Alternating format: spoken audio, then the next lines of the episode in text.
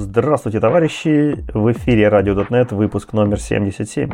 И в эфире его постоянный ведущий Анатолий Кулаков. И Игорь Лабутин. Всем привет. А также куча наших помогаторов, которые тоже рады приветствовать вас. И в частности, вам рады Александр, Сергей, Владислав, Алексей, Шевченко, Антон, Лазарев Илья, Гурий Самарин, Виктор, Руслан Артамонов, Александр Ерыгин и Белоцкий Евгений. Большое спасибо вам и всем тем, кто помогает нам на Бусти, кто шарит и лайкает наши подкасты на ютубчиках и других социальных сетях, кто рассказывает своим друзьям и слушает нас, безусловно, нам это очень приятно, поэтому слушайте, рассказывайте, шарьте и репостите. А мы будем радовать вас новыми новостями, какими-нибудь интересными статьями и всем, чем интересным живет мир .NET. И в этом выпуске у нас, в принципе, много накопилось разностороннего, чем живет мир .NET. Ну, начнем мы, наверное, по привычке новостями от Microsoft. Давай мы до новостей Microsoft напомним, что у нас грядет .next, который будет 15-16 сентября, куда можно заходить, покупать билеты. Да, наконец-то мы делаем офлайн, старый, хороший, алдовый, знакомый и даже намного лучше, мне кажется, потому что будут много новых интересных нововведений и улучшений. В общем, хороший, двухдневный, настоящий офлайн с большими звездами, с шикарной вечеринкой. А, в общем, всем, со всем, чем полагается, поэтому ждем вас. Если вы почему-то еще не купили билет, то у нас в шоу-нотах вы найдете промокод, по которому вам будет э, весьма интересная, приятная скидочка. Поэтому заходите, покупайте и просвещайтесь новыми интересными докладами. Да, а вот теперь мы уже точно пойдем к .NET. Недаром же мы подкаст про .NET. И у нас вышел .NET 8 превью 7. Последний превью от Microsoft. Дальше будут уже релиз-candidate'ы. Ну, то есть дальше каких-то там серьезных новинок ждать не стоит. Теперь только пойдет стабилизация, performance, ускорение и прочие маркетинговые bullshit'ы. А поэтому можно финализировать, что ничего интересного и хорошего нам из богатых, из богатых таких фич не, не завезут. И это, пожалуй, один из самых бедных релизов .NET, которые были. А, ну, наверное, об этом мы будем поноем еще, когда выйдет анонс настоящего релиза. А пока давайте посмотрим, какую же небольшую часть нам завезли в седьмом последнем превью. Прежде всего, улучшения коснулись System Text JSON. Из интересного в, э, в атрибут JSON Source Generator Options атрибут, какой длинный хороший атрибут, были перенесены абсолютно все опции, которые есть в JSON Serializer Options. Я напомню, что JSON, Serializer Options это там, где вы там можете конвертеры поменять, ident, ident исправить, property naming policy там всякие переименовать. В общем, э, полезный JSON Options. А вот его тезка, который Source Generator Options, он вам позволяет все те же самые опции э, задать для автосгенерированного JSON сериализатора, который у вас сгенерируется в дизайн-тайме, скомпилируется и будет работать уже на конкретных типах, что будет быстрее, жрать меньше памяти, быстрее стартовать и прочее, прочее. В общем, новость приятная, то есть, по сути, два JSON сериализатора теперь по настройкам и по гибкости полностью совместимы. Это прекрасно. Э, дальше мы научились, JSON сериалайзер научился пользоваться э, э, встроенными типами memory от T и read-only memory от T. Теперь он их тоже умеет сериализовывать. Так, где там те поборники, которые говорили, что для сериализации нам нужны DTO-шки с примитивными полями, с примитивными типами? Вот, пожалуйста, конструкторы, memory, что хотите, десериализуйте. Куда-то сериализаторы свернули уже не туда. Но все же, продолжим. Э, поддержали э, новые наши типы, которые half и int 128, а также uint 128. Кстати, обидно, что им до сих пор не придумали кейворды. Правда? Такие как там int, э, bool там и прочее. Ну, там... Half не сделали, у него, очевидно, можно было бы half сделать. Half дефис float. А, а вот как, какой keyword int 128 придумать, если long уже занят? Ну, long, long, long. Long, long, то C++ же использует long, long. Или там very long, long int. Very long. Longest int. А нет, ну, longest хорошо. тогда нужно the longest int. Больше писать, да, неудобно. Ну да, а если потом еще 256 и 500, 528 придумать? Uber longest, super, пупер longest, ну, в общем, там ну, пока мы до этого не доросли. Хорошо. А, так, дальше у нас поддержались non-public мемберы для сериализации с помощью специальных атрибутов JSON include и JSON constructor атрибут. А, и были много импрументов в JSON ноде В частности, добавился метод deepcopy, когда мы можем целую ноду, целое поддерево, JSON-ноду склонировать. И еще интересный метод deepEquals. То есть, по сути, теперь мы можем заменить очень важный метод, которого часто не хватает э, в юнит-тестировании. Знаешь, когда нам нужно сравнить два объекта. Типа тот, который был, и тот, который мы смапили, там, или тот, тот который мы десериализовали. Теперь это можно, ну, есть, естественно, какой-нибудь или Fluent Assertion, или какой-нибудь Member Compiler, которые это делают э, из сторонних пакетов, но теперь можно сделать нативным пакетом. Мы теперь можем взять объект, сериализовать его в JSON, превратить его, десериализовать с помощью JSON-ноды и сделать deep equals у JSON-ноды. И так мы сравним, в принципе, два дерева объектов. Ну, в принципе, да, но там понятно, что сериализация, наверное, это не, не, не абсолютно идеально замена для сравнения прямо иерархии объектов, потому что она будет только сравнивать те поля, которые сериализовались, без учета всяких там private и так далее, которые можно было бы сравнить дополнительно, или которые явно помечены как ignore, а Reflection бы их обошел и сравнил. Но, наверное, это в большинстве случаев на самом деле и будет достаточно. Да, мне кажется, для простых кейсов вообще с головы. А дальше у нас были улучшения это в новых интерфейсах iHosted Life Cycle Service, о нем мы поговорим попозже. И также точно улучшения коснулись Dependency Injection, о которых мы тоже поговорим попозже, ибо хочется поподробнее их просветить. А сейчас пробежимся по другим мелочам. Насчет HTTPS прокси. У нас появилась возможность делать этот HTTPS прокси. А раньше мы могли веб-клиентом HTTP, HTTP клиент который, э, HTTP клиентом могли коннектиться, то есть использовать только HTTP прокси.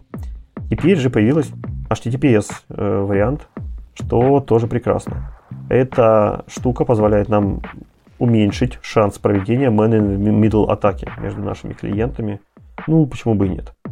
Использовать HTTPS прокси можно как программно, через э, специальный классик, который называется Web Proxy, или же можно проксю задать через переменное окружение. Допустим, если вы запускаетесь в докер контейнере, переменное окружение довольно странное. Она называется all подчеркивание прокси.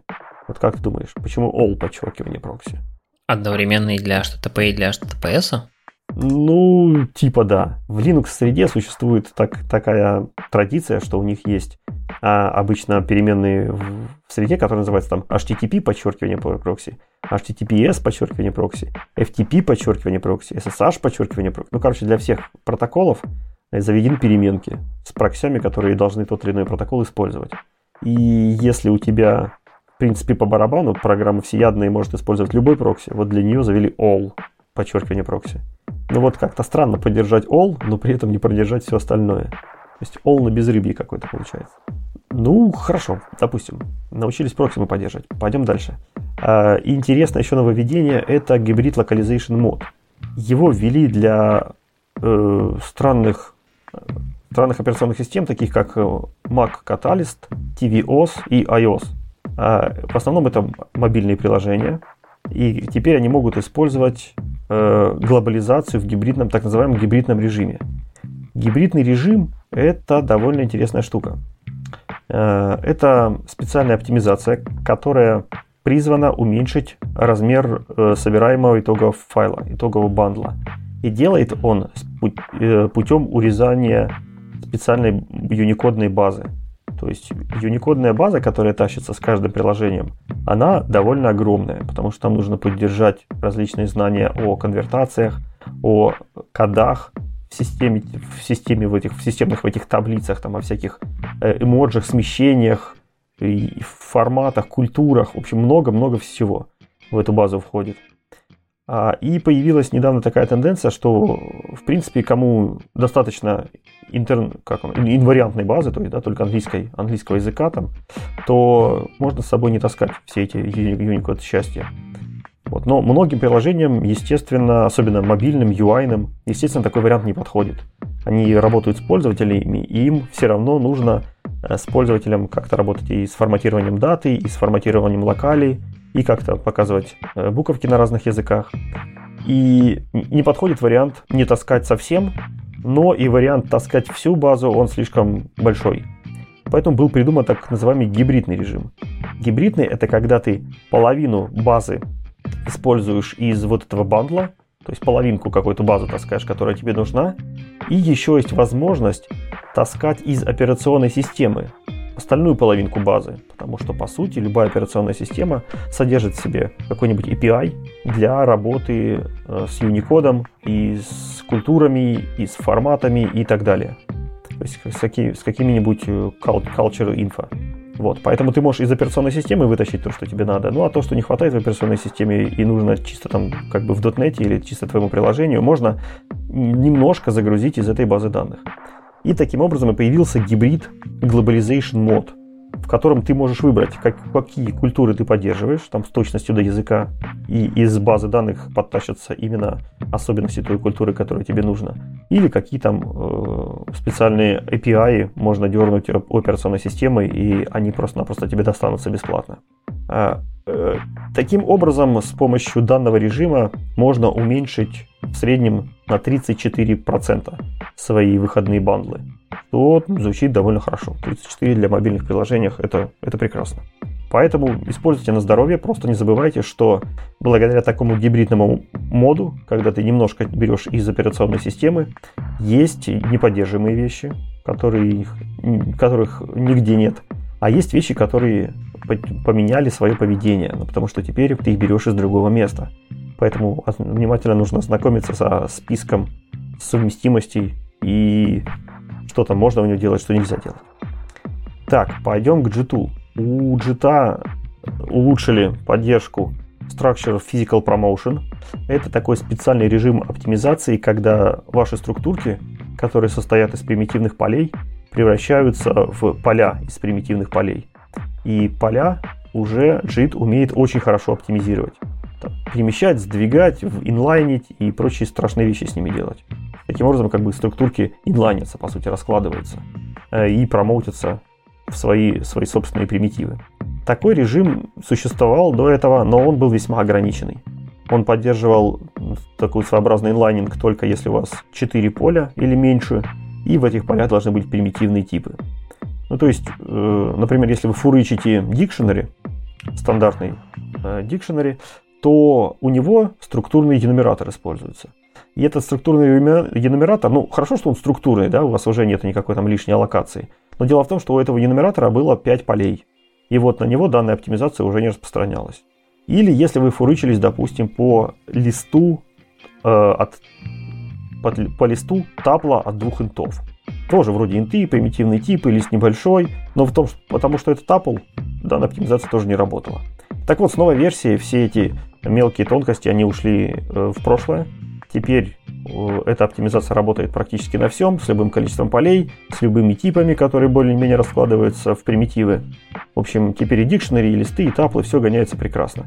И по сути, вот тот же самый фурыч на дикшнери у нас будет работать в два раза быстрее. Естественно, в два раза быстрее это там мерилось в мегананосекундах, но все же, как бы фурыч, фурычей в мире много, и поэтому если все станут работать в два раза быстрее, это довольно хорошая оптимизация.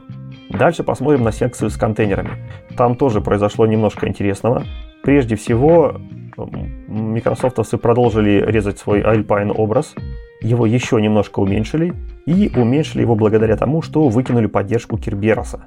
Поэтому, ну да, наверное, Alpine не всем нужен Керберос, не зря.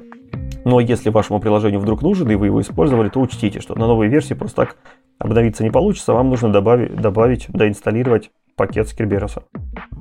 Еще немножко изменений э, коснулась Ubuntu Chiseled Image. Теперь ее сделали так, что ее могут теперь сканировать security и всякие. Э, тоже распространенный частный случай. Я, правда, не понимаю, какая там была проблема. К сожалению, не дорыл. То есть, почему нельзя было сканировать. Но теперь можно. Теперь, теперь все хорошо. И, как заявляют авторы, что сканирование security тулзами это, в принципе, был последний шаг, последний долг который они держали в бэклоге chiseled image, и теперь они честно будут э, его промоутить как бы к, к релизу, то есть к рекомендацию к использованию, и все на него могут переходить, тестировать и так далее. Посмотрим, что это нам, нам, что это нам даст и как это будет, будет подано в релиз-ноутсах. А, еще одно интересное изменение. У Docker имиджа по дефолту изменился UID, то есть User идентификатор. Раньше он был 64 198, такое-то тоже почти рандомное число.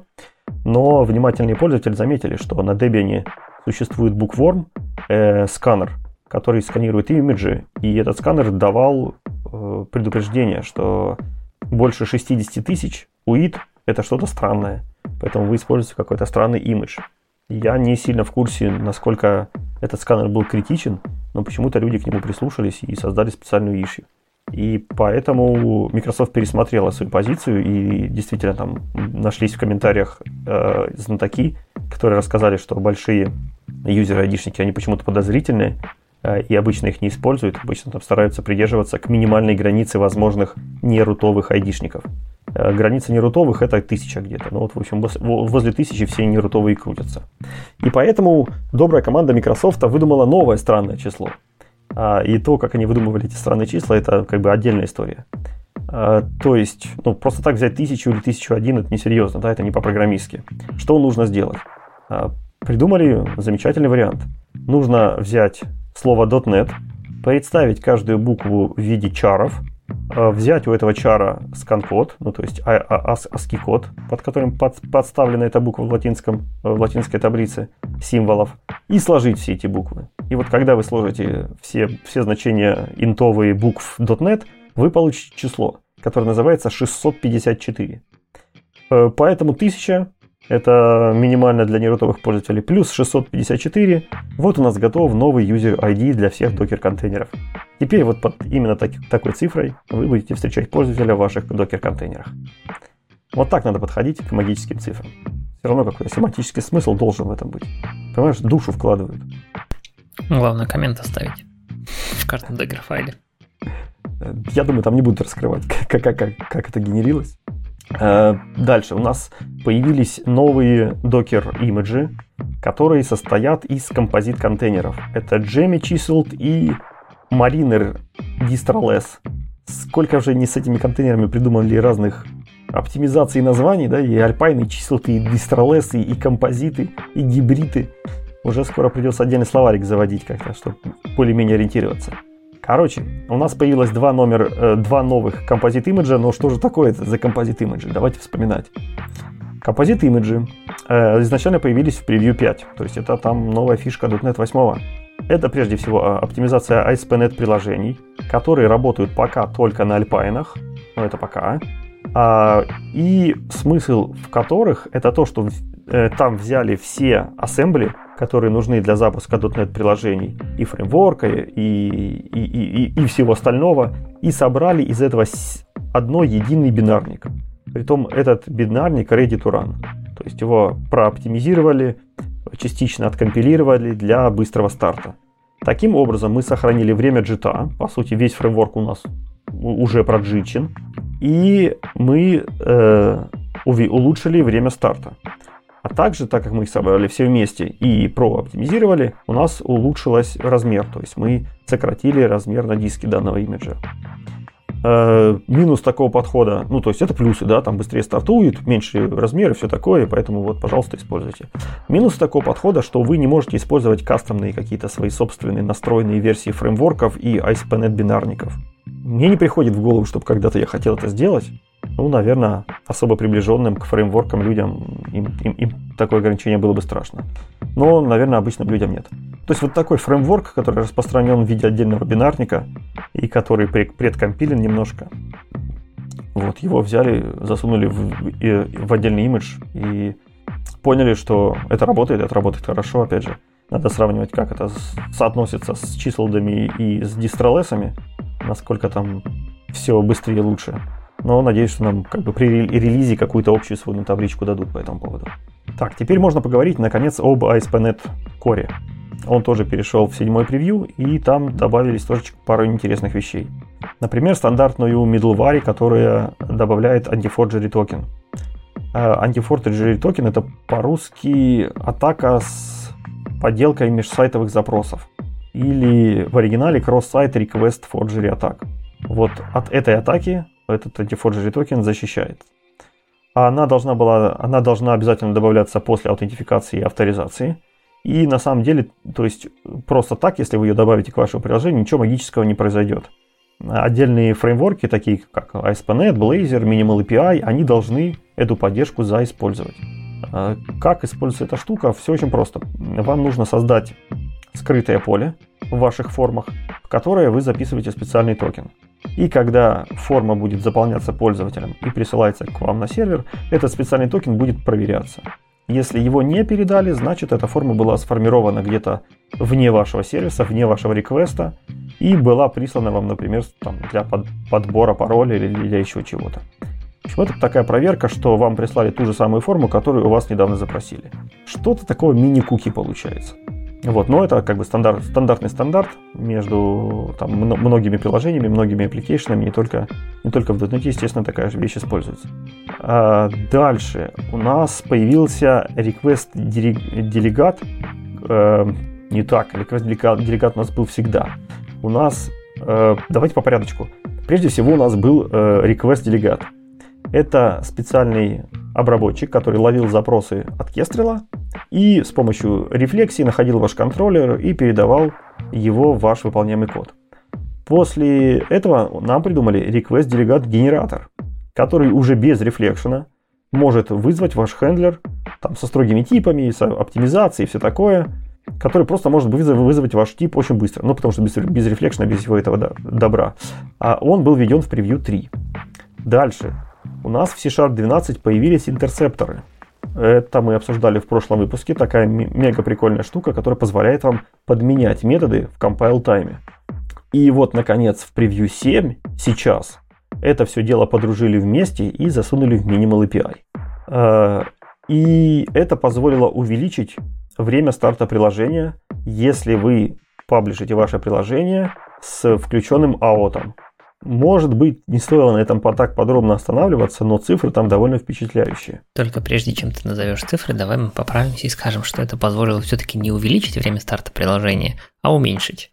А то такая странная фича получается. Странная статистика. Да, просто видишь, в, в английском они все время у, у, увеличивают performance, startup performance. Вот, вот у них там какая терминология. Startup performance. Ага. Поэтому его performance не увеличивают, да, а мы в русском как бы время старта уменьшаем. Ну да, окей.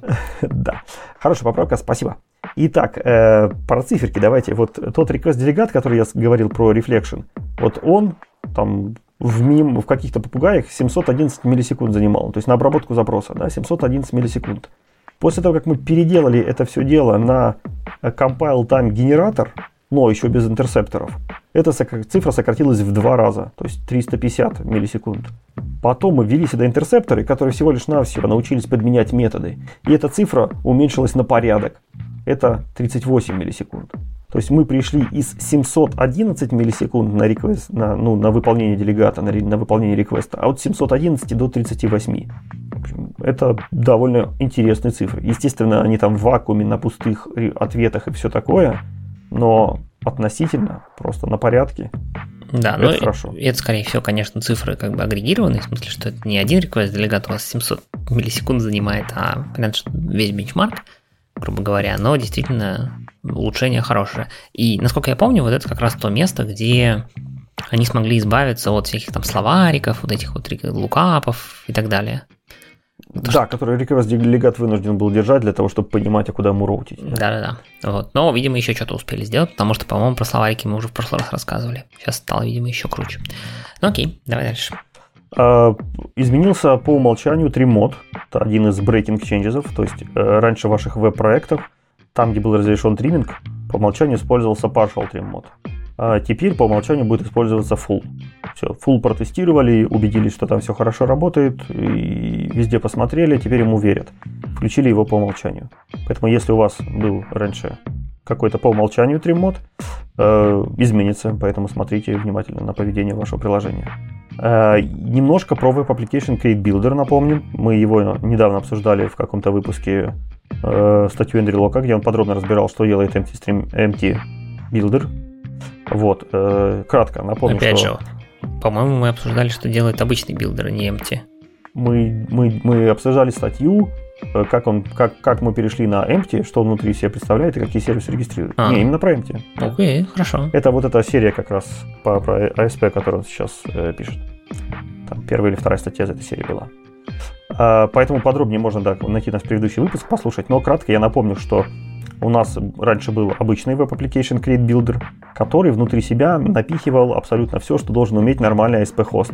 А должен уметь там он э, кучу middleware, э, настраивать опции, настраивать переменное окружение, скачивать и сканировать конфиги. В общем, все-все-все, что мы любим, за что мы любим как бы ASP.NET приложение, что оно такое умное, красивое и само все делает.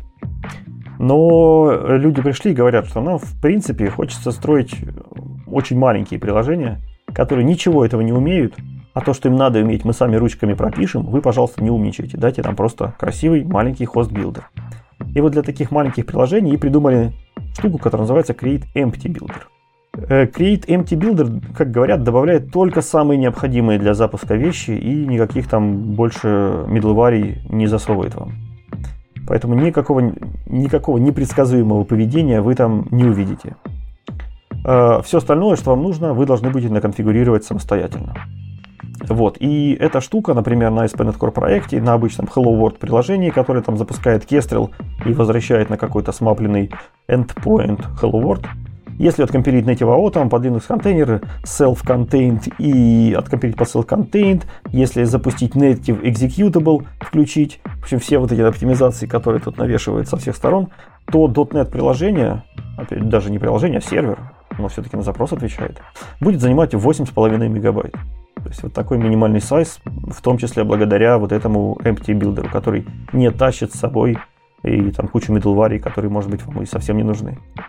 Я тебя снова дополню и поправлю. Эндрю Лок не описывал Create Empty Builder. Empty Builder это штука, которая появилась только в этом превью. А Эндрю Лок описывал Create Slim Builder – который промежуточное состояние между полным Create Builder и новым последним Create Empty Builder. Да, вот оно что. У нас теперь есть Slim Builder и Empty Builder. Да. Все, я понял. И в Slim Builder входит, вот я сейчас открыл документацию специально на сайте Microsoft, в Slim Builder будет входить вот эта поддержка upsettings JSON и upsettings.development JSON. В Empty Builder этого не будет. Если вам нужна конфигурация из файликов, добавляйте вручную. В Slim Builder еще входит конфигурация user секретов консоль логирования, ну и в целом настройка логирования. То есть в Empty Builder даже логирования не будет. Ничего не будет вообще. Все, что нужно, собирайте сами. Угу. Ну, удобно, удобно. Почему бы нет? Хорошо, хорошо. Э, спасибо. Так, э, Blazor Auto Render Mod. Это уже секция Blazor. Мы немножко упоминали уже про гибридный мод, э, который предоставляет Blazor приложения новые я напомню, что это возможность э, Blazor приложения использовать и WebAssembly режим, и сервер режим одновременно. Работает это следующим образом. Если пользователь загружает ваше приложение, то данная магическая штука смотрит, а сможет ли WebAssembly загрузиться быстро. Быстро это до 100 миллисекунд. Если она может загрузиться до 100 миллисекунд, это обычно знает, значит, что фреймворк WebAssembly был уже не WebAssembly, а именно .NET фреймворк для запуска WebAssembly, был уже до этого скачан и закэширован. То есть, если он скачан и закэширован, то это 100 миллисекунд и все счастливы. Если же пользователь еще ни разу не загружал этот фреймворк, то включается серверный режим, и страничка рендерится на сервере, что происходит гораздо быстрее, чем если мы дожидались скачивания фреймворка. И после того, как страничка отрендерилась на сервере, в это время в бэкграунде как раз скачивается .NET WebAssembly Runtime, вот этот фреймворк, а в бэкграунде скачивается. И вот он один раз скачается, и дальше уже, опять же, он будет закэширован, и ваше веб-приложение будет использовать WebAssembly Render Mode прямо на клиенте. Тоже интересный хит, хитрый ход. Продолжается экспансия на Identity область у .NET. Э, я напомню, что в предыдущих, в превью 4 было добавлено несколько очень полезных эндпоинтов, такие как э, такие эндпоинты позволяли регистрироваться и логиниться пользователю, а также была поддержка, добавлена поддержка cookie-based авторизации. И для того, чтобы сделать это в single-page application возможным. И вот в этом превью появилась дополнительная возможность это делать аутентификацию с помощью токенов. А, например, это можно делать там, в каких-нибудь клиентах, где нет кук, такие как мобильные клиенты, допустим. Общем, они могут использовать токены. Тут подчеркивается, что токен является self-contained, то есть содержит внутри себя всю необходимую информацию, но при этом не GVT. Непонятно, почему не, не завязали GVT в таком случае, э, но допустим. И таким образом Identity API уже покрывает довольно большую, э, большую область э, для работы с пользователями. Вот зацените сами, в принципе. Э, регистрация пользователя, логин пользователя, рефреш, поддержка рефреш токенов, подтверждение e-mail, пересылка e-mail, ресет паспорта, смена, смена пароля, потом управление двух, двухфакторной аутентификацией и получение информации о пользователе. Там, claim'ы и прочая такая информация. Ну, то есть уже достаточно, чтобы сделать такой хороший пользовательский кабинет и пользовательский experience на уровне входа, выхода, двухфакторной аутентификации и так далее. И это хорошо. Так, и следующая новость, я не знаю, которая просто достойна отдельной статьи и отдельных маркетинговых дифирамбов, я не знаю, почему ее там так вставили, бедно, отдельным абзациком, это в то, что у нас появились новые Visual Studio темплейты. Но мне тут кажется, что вещь даже не в самих темплейтах. Visual Studio дерз, дерзновенно выходит на новый уровень поддержки JavaScript. Раньше у нее были там шаблончики для Angular, React и так далее. Но теперь она заявляет, что раньше был рэп полная фигня, и она сейчас делает все по-новому. И Visual Studio теперь поддерживает новые темплейты Angular, React, Vue и поддерживает новые э, фичи TypeScript и JavaScript очень сильно, быстро, мощно и модно. Для этого у нее был заведен отдельный проект, который теперь называется ES Не путайте с CS Proj. ES у нас есть. А, и она зачем все это делает? Да? То есть э, Visual Studio обещает нам очень хорошую поддержку JavaScript и TypeScript и, наверное, хочет э, JavaScripтеров пересадить на вот этот замечательный редактор, которым пользуются обычно только бэкэндеры. И предлагает она им очень много всего. Пилотную интеграцию с бэкэнд проектами, вот этого я вообще боюсь. Э, самую последнюю, самую модную, свежую и красивую поддержку всех самых последних модных красивых фреймворков – и их версий. Вот это тоже страшно. Вообще, как они будут успевать, ребята, за всем этим, я не представляю. А, поддержка всех самых модных команд тулингов, которые есть в JavaScript. А, поддержку как JavaScript, так и TypeScript, я уже сказал. Хорошую, богатую, богатый опыт работы в IDE. Там IntelliSense, э, опыт редактирования и вот это все прочее, прочее. А, чистое разделение между проектами фронтенда и бэкенда, вот чтобы их не смешивать. Ни в коем случае не смешивайте никогда фронтенд и бэкенд. 200 раз пожалеете. А, и интегрированные build tool ы, э, которые собирают JavaScript прямо в MSBuild и которые могут каким-то образом триггериться из .NET build а, тоже страшновато пока. Э, и различные UI для того, чтобы управлять NPM, менеджером пакетов, Э, вот это интересно. Это совместимая, совместимая конфигурация с Visual Studio Code для отладки и запуска проектов. Первый раз вот вижу, чтобы они с Visual Studio Code чем-то начали совмещаться. Э, это приятно.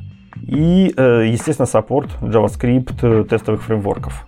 В общем, такой какой-то прям отдельная Visual Studio для JS у нас получается. Ну, будут бороться со всякими... Кто у нас там из мира фронтенда? Я даже не знаю, где сейчас фронтендеры сидят. Наверное, в чем-то из э, JetBrains? Ну да, вот я что-то забыл, как называется. Погоди. WebStorm или ты? WebStorm, да, да, да, да, вот. WebStorm. Будут с ним бороться, видимо. Ну, будет интересно посмотреть. Да, ну, увидим, увидим.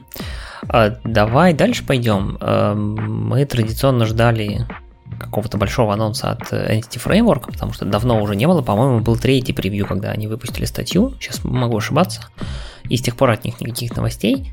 Но нет, э, от них снова нет никаких новостей. Я решил пойти посмотреть в их GitHub вообще, что происходит. Не умерли ли они там вообще? Да, не умерли, они живут, у них достаточно активная движуха на каждый превью у них выходит аккуратный превью, собственно, статейка, только она в виде маркдауна на, на гитхабе, в шоу-ноутах будет ссылочка на папочку со всяким аккуратным перечислением. Но в большинстве из них там написано, типа, мы зарелизили превью, вот смотрите список фич, вот список багов. И список фич это как бы, ну, э, ссылка на GitHub, да, с соответствующими настройками фильтров. Типа там с таргетами, ну, нужными, короче, лейблами. Вот, я аккуратно посмотрел в поисках чего-то такого масштабного и супер крутого, про что рассказать. Но, честно говоря, ничего большого не нашел. То есть там какие-то очень точечные поддержки. Тут поддержали такой-то тип, тут поддержали такой-то, значит, новый там SQL что-нибудь. Тут соптимизировали запрос, тут поменьше теперь скобочек генерим.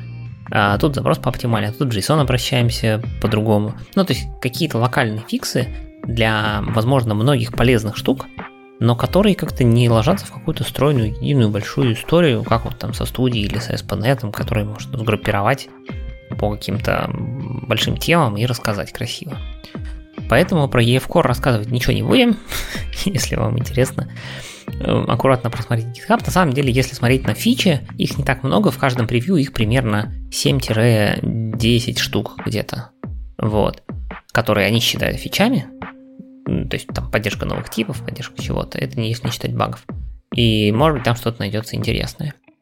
Ну и уже традиционно вместо EF Core в этих превью анонсах попадается Maui. Maui после того, как ты прочитал .NET статью, после того, как ты прочитал ASP.NET Core статью, которая там на много-много экранов, открывать Maui уже как-то неинтересно, потому что там всего два больших пункта обычно. Первый пункт в данном превью называется Desktop Keyboard Accelerators, то есть они добавили возможность назначать горячие клавиши для меню айтемов, либо вообще для любых UI-элементов. Можно делать сам через XAML, можно это делать прямо в C-Sharp. Будет хорошо работать, все замечательно. А второй традиционный... Шел 21 век.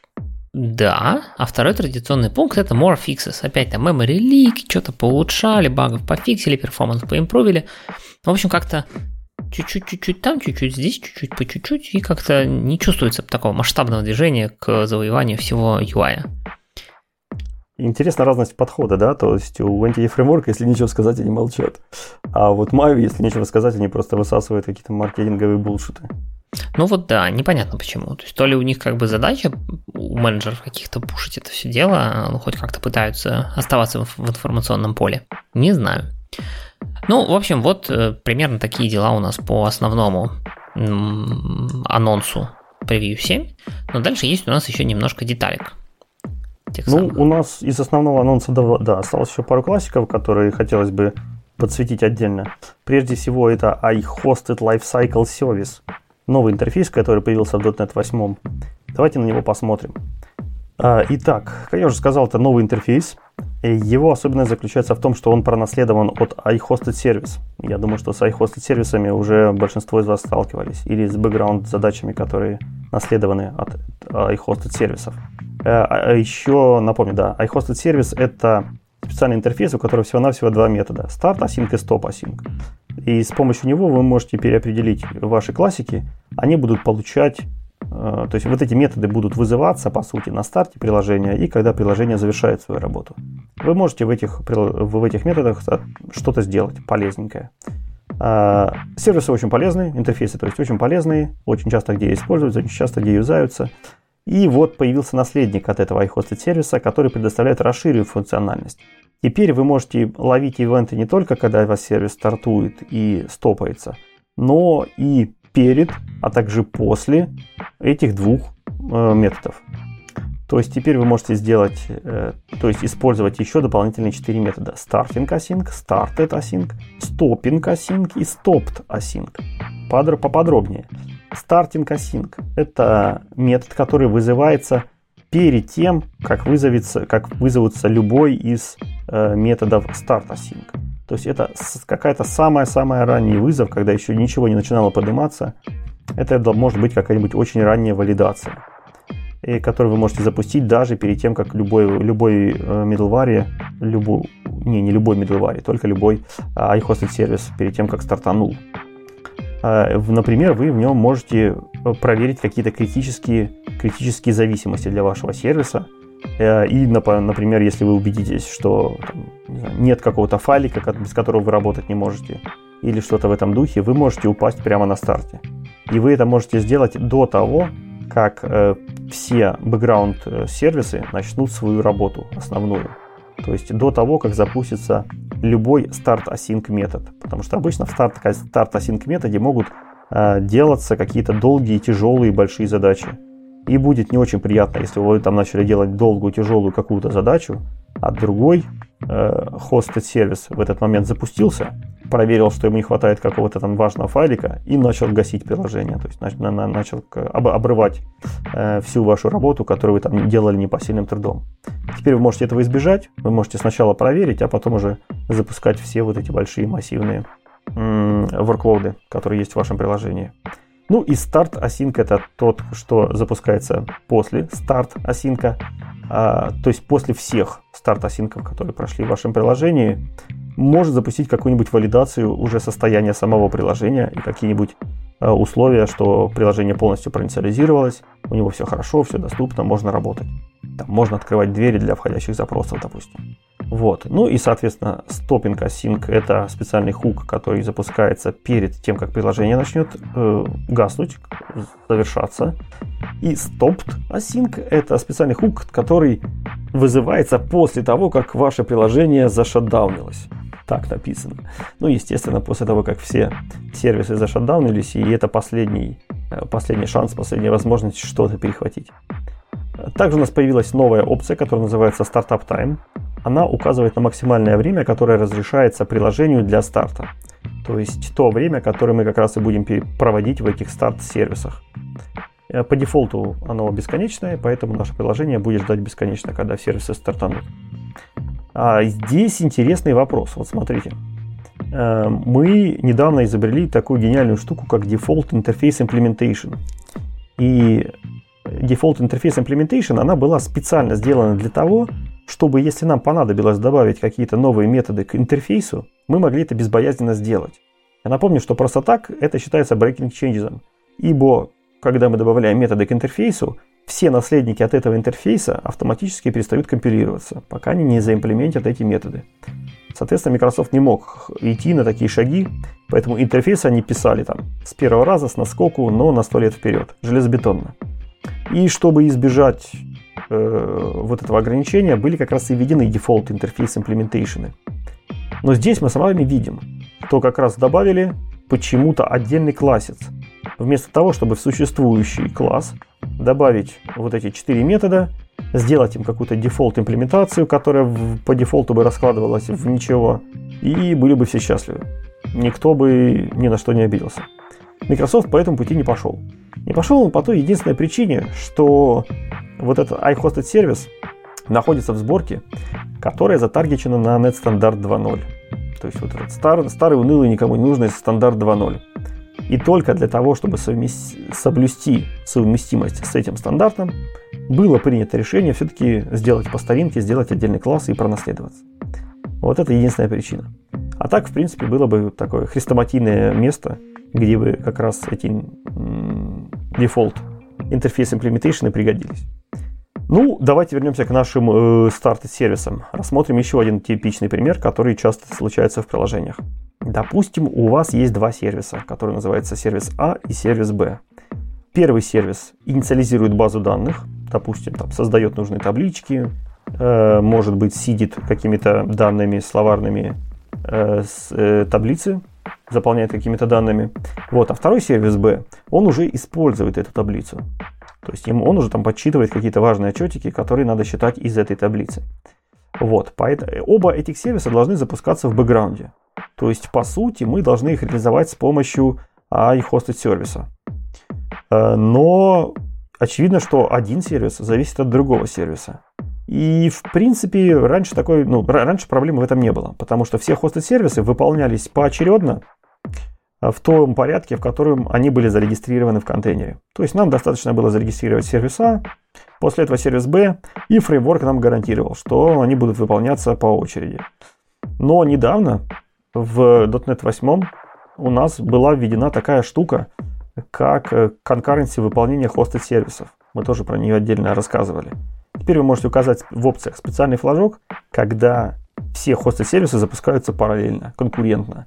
А, и это может привести к тому, в данном случае, что у вас сервис B, который использует базу данных, запустится до того, как сервис А закончил ее инициализировать. Естественно, это приведет к ошибкам, и так мы сделать не можем. Стоит ли нам отказываться от, э, конкурентной от конкурентного запуска наших сервисов Э, из-за такой мелочи, конечно же, не стоит. Нам поможет как раз наша новая фича про Lifetime Hosted сервис, которая позволяет вынести инициализацию базу данных не в метод start, а в метод starting. То есть, когда ваше приложение только начинает подниматься, только начинает инициализироваться, искать конфиги и чесаться, в этот момент вы можете в бэкграунде запустить инициализацию базы данных и она пойдет уже там вам накатывать какие-то э, какие-то нужные для вас информацию.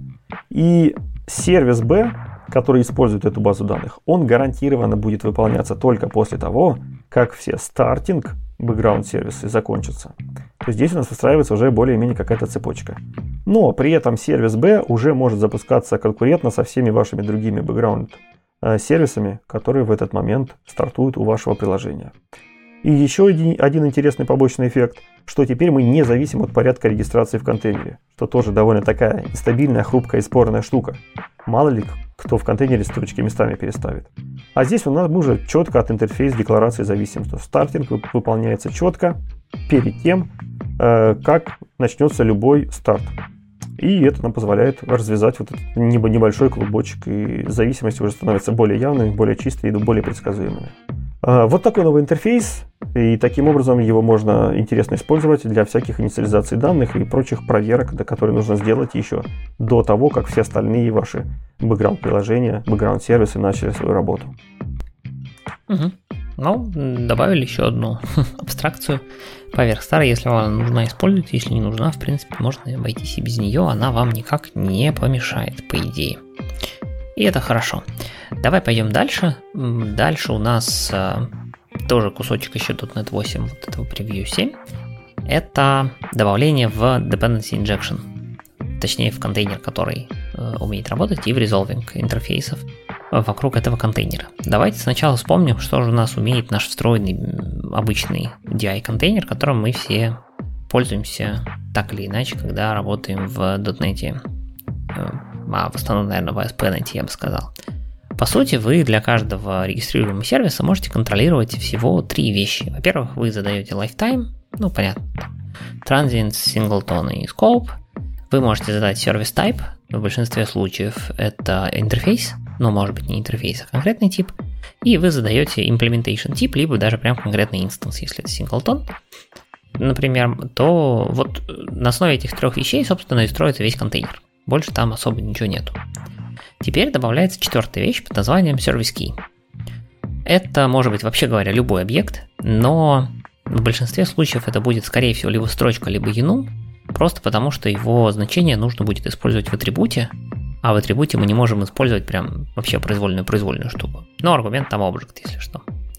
И теперь, если раньше у нас только сервис-тип определял регистрацию, да, ну, в смысле определяли это все три вещи, но поиск происходил только по сервис-типу, по типу сервиса, который нужно нам зарезолвить, то теперь это будет комбинация ключика, этого service key и service type, если, конечно, service key задан. Как эту штуку надо использовать и вообще зачем она может быть нужна? Нужна она может быть за тем, что у вас для одной одного и того же интерфейса, одного и того же типа сервиса нужно зарегистрировать несколько реализаций, причем эти реализации нужно использовать в разных частях приложения, ну и разные реализации, соответственно. Не то, что там вы регистрируете разные, а используете все вместе. Такое можно было сделать и до этого. Вы просто в качестве аргумента у себя принимаете не конкретный тот самый тип сервиса, а enumerable от этого типа сервиса, и тогда вам выдадут все регистрации, которые были в контейнере. Если вы принимаете один, но несколько раз зарегистрировали, вам выдадут последний инстанс, ну, последний, точнее, тип реализации, который был зарегистрирован. А теперь вы можете вместо этого, ну и вместо а в дополнение к этому, использовать новый метод. Ну, точнее, там большая, понятно, коллекция методов. AddKeyed. Singleton есть такой же AddKeyed. Scoped и кто там еще у нас, Transient и Stride, в общем, все, что вы знаете про добавление, есть теперь такие же версии, только с Kate, который добавляет, по сути, один новый аргумент, Object Key, и вы регистрируете, ну, с таким кеем, мы регистр... для такого-то типа мы регистрируем такой-то, такую-то реализацию.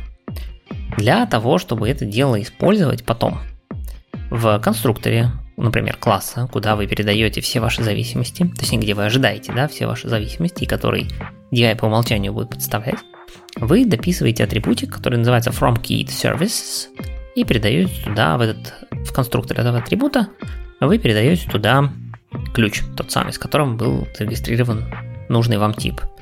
А напоминаю, это может быть, скорее всего, это будет либо строчка, либо какой-нибудь там enum, потому что их можно использовать в качестве аргументов в атрибутах. И все, все будет работать. То есть DI найдет этот самый нужную реализацию нужного типа с нужным ключом. Все как бы хорошо и все здорово. Было бы, если бы не несколько но. Точнее, если бы не два но, но они довольно большие. На данный момент, если вы вдруг скажете, вау, это штука, которая мне нужна, я пойду пробовать прямо сейчас, знаете, что эта штука, вот это атрибут, точнее, from key services, не работает ни в Minimal API, ни в контроллерах. То есть э, в методах контроллеров. То есть оно работает сейчас только в конструкторах. Но это обещает пофиксить к релиз кандидату 1, поэтому подождите немножко, и где-нибудь в сентябре наверняка все будет пофикшено и все будет работать.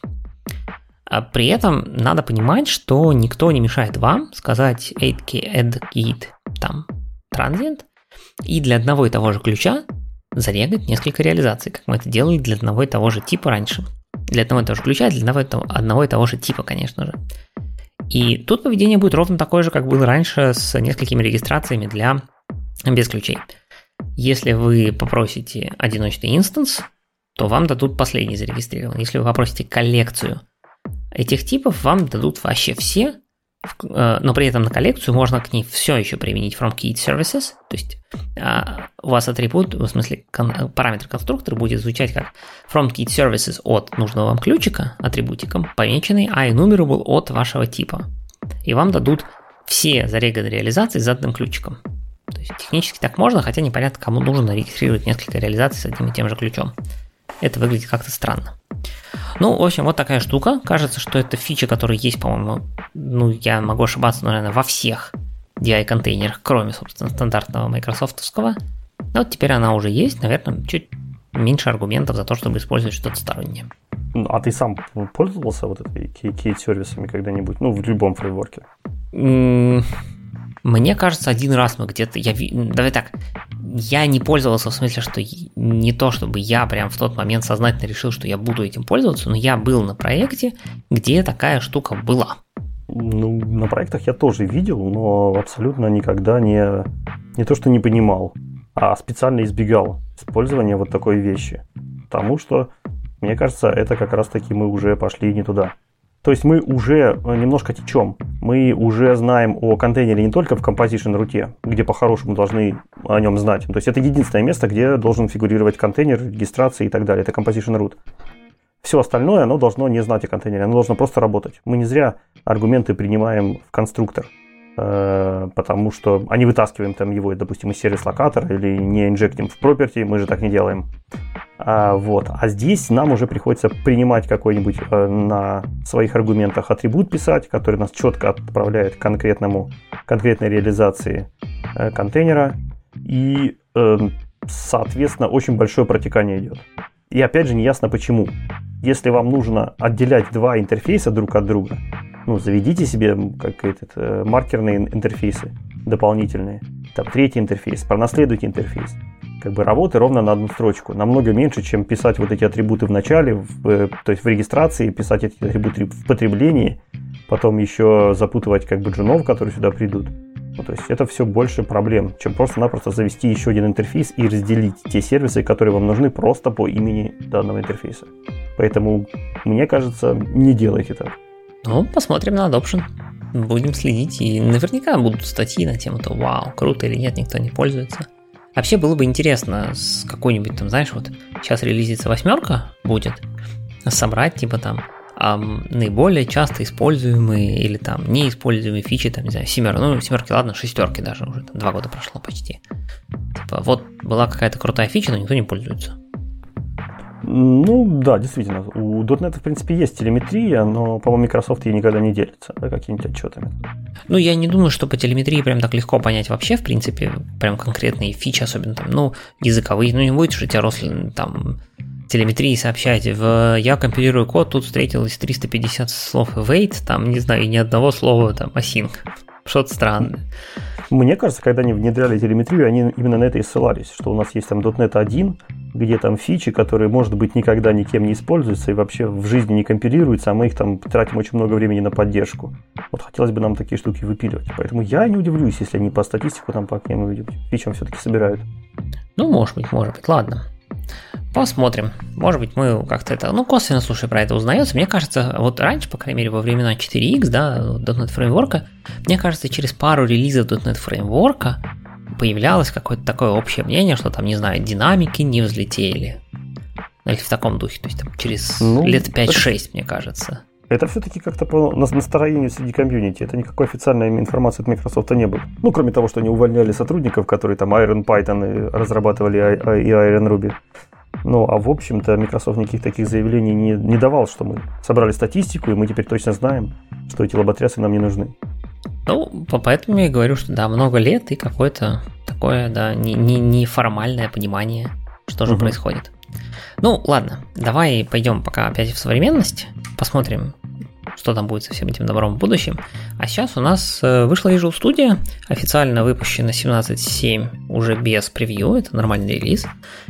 Там довольно много всяких разных изменений, но практически все мы про них уже рассказывали, про, все, э, про всех них.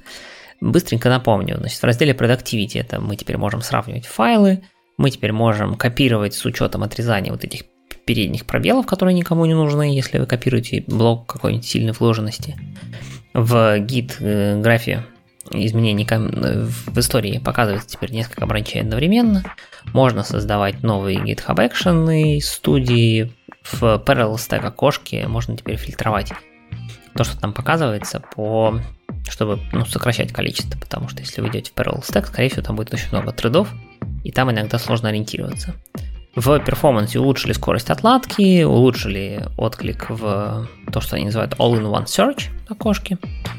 Find in Files тоже на 50% улучшился, и э, больше всего в процентах улучшился потребление памяти в C-Sharp Spell Checker на 90%. Я не знаю, что, на что они тратили время, но теперь Checker будет очень оптимальный. Да, я вообще не помню, что по студии был Checker. Не, ну, какой-то есть, видимо. Не знаю. Э, .NET. Здесь э, две вещи. Это вот decompile .NET код, то есть судьи теперь автоматически декомпилируют. Они показывают это окошечко. Типа вот тут есть файлик, да, но мы его не покажем. Ну, типа где-то он там есть. И в CPU Usage Tool, если вы пользуетесь встроенным CPU Usage Tool, там появились некоторые новые инсайты на предмет, как вы можете пооптимизировать э, ваше приложение на основе того, чего появляется на вершинке, ну, как бы это, в топ-юзаджах. То есть, если там много каких-нибудь странных, там, не знаю, лямбд или еще чего-нибудь, вот, наверное, студия вам подскажет, что надо там чуть пооптимизировать. В C++ и Game Development много улучшений, не буду углубляться. В Linux и Embedded тоже, там с VSL интеграция получше стала, и ее можно теперь автоматически из студии прям поставить. В Development ты уже сказал, что там прям много улучшений. В частности, например, да, зависимости NPM теперь показываются прямо в dependency даже для SPNet проектов. То есть, если у вас есть SPNet проект, внутри которого лежит фронтендовая часть, как ты говорил, никогда так не делайте, то если вы вдруг так сделали, то в dependency у вас трибут не только NuGet пакеты, но и NPM все зависимости тоже. И одновременно с релизом 17.7 вышел традиционно 17.8 превью 1. Там, как всегда, очень мало пока всего нового, но тем не менее на, на статью набралось. В Productivity части они развивают возможность работать с pull-реквестами прямо из студии, и теперь можно добавлять ревьюеров. Если вы работаете с pull-реквестами в Azure DevOps либо в GitHub, вы можете прямо из студии теперь докидать ревьюеров в ваш pull request. В diff, в diff которая показывает э, разницу файлов, появился режим summary diff. По-моему, дефолтный режим почти во всех дефолках, это когда он показывает, собственно, только различающиеся части плюс несколько строк контекста вокруг. Вот в студии раньше такого, как я понимаю, не было, никогда не пользовался студийным, теперь есть. Дальше странная фича, которую мы с тобой обсуждали и, по-моему, не очень поняли, зачем она нужна. Это multi-repo э, solutions, когда у тебя в одном solution э, несколько репозиториев разных собирается. В общем, по словам Microsoft, были пользователи, которые сказали, что 10 ограничения на 10 репозиториев мало, сделайте больше, теперь их 25 можно. То есть были пользователи, которые знают, зачем это надо. Да, да, да, да. да. Уже хорошо. Да. И фича, которая мне кажется прикольной, я не видел нигде на самом деле такой фичи, хотя, может быть, просто не обращал внимания, называется Case Preserving Find and Replace. Смысл фичи в чем? То есть, если у вас вы ищете, например, слово, не знаю, там, int, а у вас где-то оно написано большими буквами, где-то написано маленькими буквами, где-то написано с большой буквы, то когда вы, например, реплейсите int на string – то string зареплейсится в соответствии с casing ом. То есть там, где был int за большой буквой, будет string большой буквой, где int большими буквами, будет string большими буквами. Интересно, интересно. То есть я, короче, такого не видел, но на самом деле фича прям интересная. Ну погоди, если, если ты ищешь как бы что-то в коде, то у тебя там они четко или с маленькой, или с большой буквы, у тебя не могут прыгать и туда, и сюда. Поэтому ты точно знаешь, на что реплейсишь. Не, могут, если у тебя, например, класс и переменная называются одинаково, и поле. Ну, в смысле, одинаково, но mm-hmm. с э, учетом кейсинга класс у тебя будет с большой буквы, а переменная, очевидно, с маленькой. Да. Ну, в таком случае ну, это первое, что мне пришло в голову. Да, но опять же, блин, когда ты последний раз переименовал переменные с помощью replacing а? Слушай, так не, не переименовывал, но на самом деле то, что я делал э, с помощью replacing а, я на самом деле бывало менял терминологию в комментах. То есть, когда мы, например, поняли, что какой-то там термин мы переименовываем в, по, по бизнесу, то вот там вот просто как бы сказать replace, и он, неважно, там был в начале предложения первым словом, он станет с большой буквы, то будет, будет нормально, мне кажется. Ну, ладно, да, может быть. Ну, то есть, мне кажется, что эта фича, которая хуже не сделает, а лучше может сделать в каких-то случаях вполне. Да, точно. А, в дебагинге мы много раз рассуждали про то, что есть такой тул, называется .NET Counters. Вот это все. В студию наконец добавили окошко, в котором можно посмотреть .NET Counters. Теперь прям в Diagnostics Window есть вкладочка, где можно посмотреть .NET Counter. То же самое, что вам покажет .NET Counters Tool и сравните тем, что он вам показывает, например, что, что вы в студии можете видеть те же значения, которые вы, например, будете видеть, когда вы запустите ваше приложение в контейнере и на него натравите .NET Counter уже настоящий. Можете заранее посмотреть, что там показывается, поотлаживать, как ваши каунтеры кастомные, например, показываются. В Razer Tooling появилась возможность автогенерить хендлер методы. Помнишь, была возможность такая в каких-нибудь там, не знаю, винформовых дизайнере, ты дабл-кликал на кнопочку, и тебе появлялась автогенеренный метод с правильной сигнатурой. Ну да, обязательно, конечно. Вот, вот теперь в Razor е точно так же можно, можно теперь в, э, в разметке написать там типа on какой-нибудь клик равно и имя придумать, а потом что-то там то ли нажать, то ли completion какой-то появляется, и тебе автогенерится, соответственно, обработчик с правильными всякими аргументами. И точно так же из UI кнопочки можно будет в баску ходить, запросы делать, да, все как положено. Ну, пока нет, но... Всю бизнес-логику записывать. Но скоро, скоро, скоро, скоро. И второе изменение в Razer Tooling это если вы хотите в ваших Razer темплейтах C-Sharp код показывать с другим бэкграундом, теперь это можно. Я не знаю, зачем это надо, я очень не люблю бэкграунд. Ну, короче. Я не люблю, когда у меня код раскрашен разным бэкграундом, но кому-то может... То есть кар- картинку там на бэкграунд поставить? Или что значит не, не, нет, ну фон, не знаю, там у тебя на черном фоне у тебя будет разметка, а на синем фоне код на C-Sharp. Mm, окей. Ну, если, смотри, если ты сравниваешь, ой, смешиваешь какой-нибудь Blazor, JS и C-Sharp вместе, может, там у тебя нужно каким-то образом их различать, потому что так уже по подсветке не видно, у тебя уже глаз весь замыливается. Ну, может быть, действительно. Действительно. Ладно, ну, мои, мои слава, личные слава богам, да, что мы не сталкиваемся с таким кодом. Да, ну и Intelli-тест еще раз улучшили, там какую-то новую завезли модель, по которой она анализирует ваши исходники и придумывает еще лучшие тесты, еще более качественные.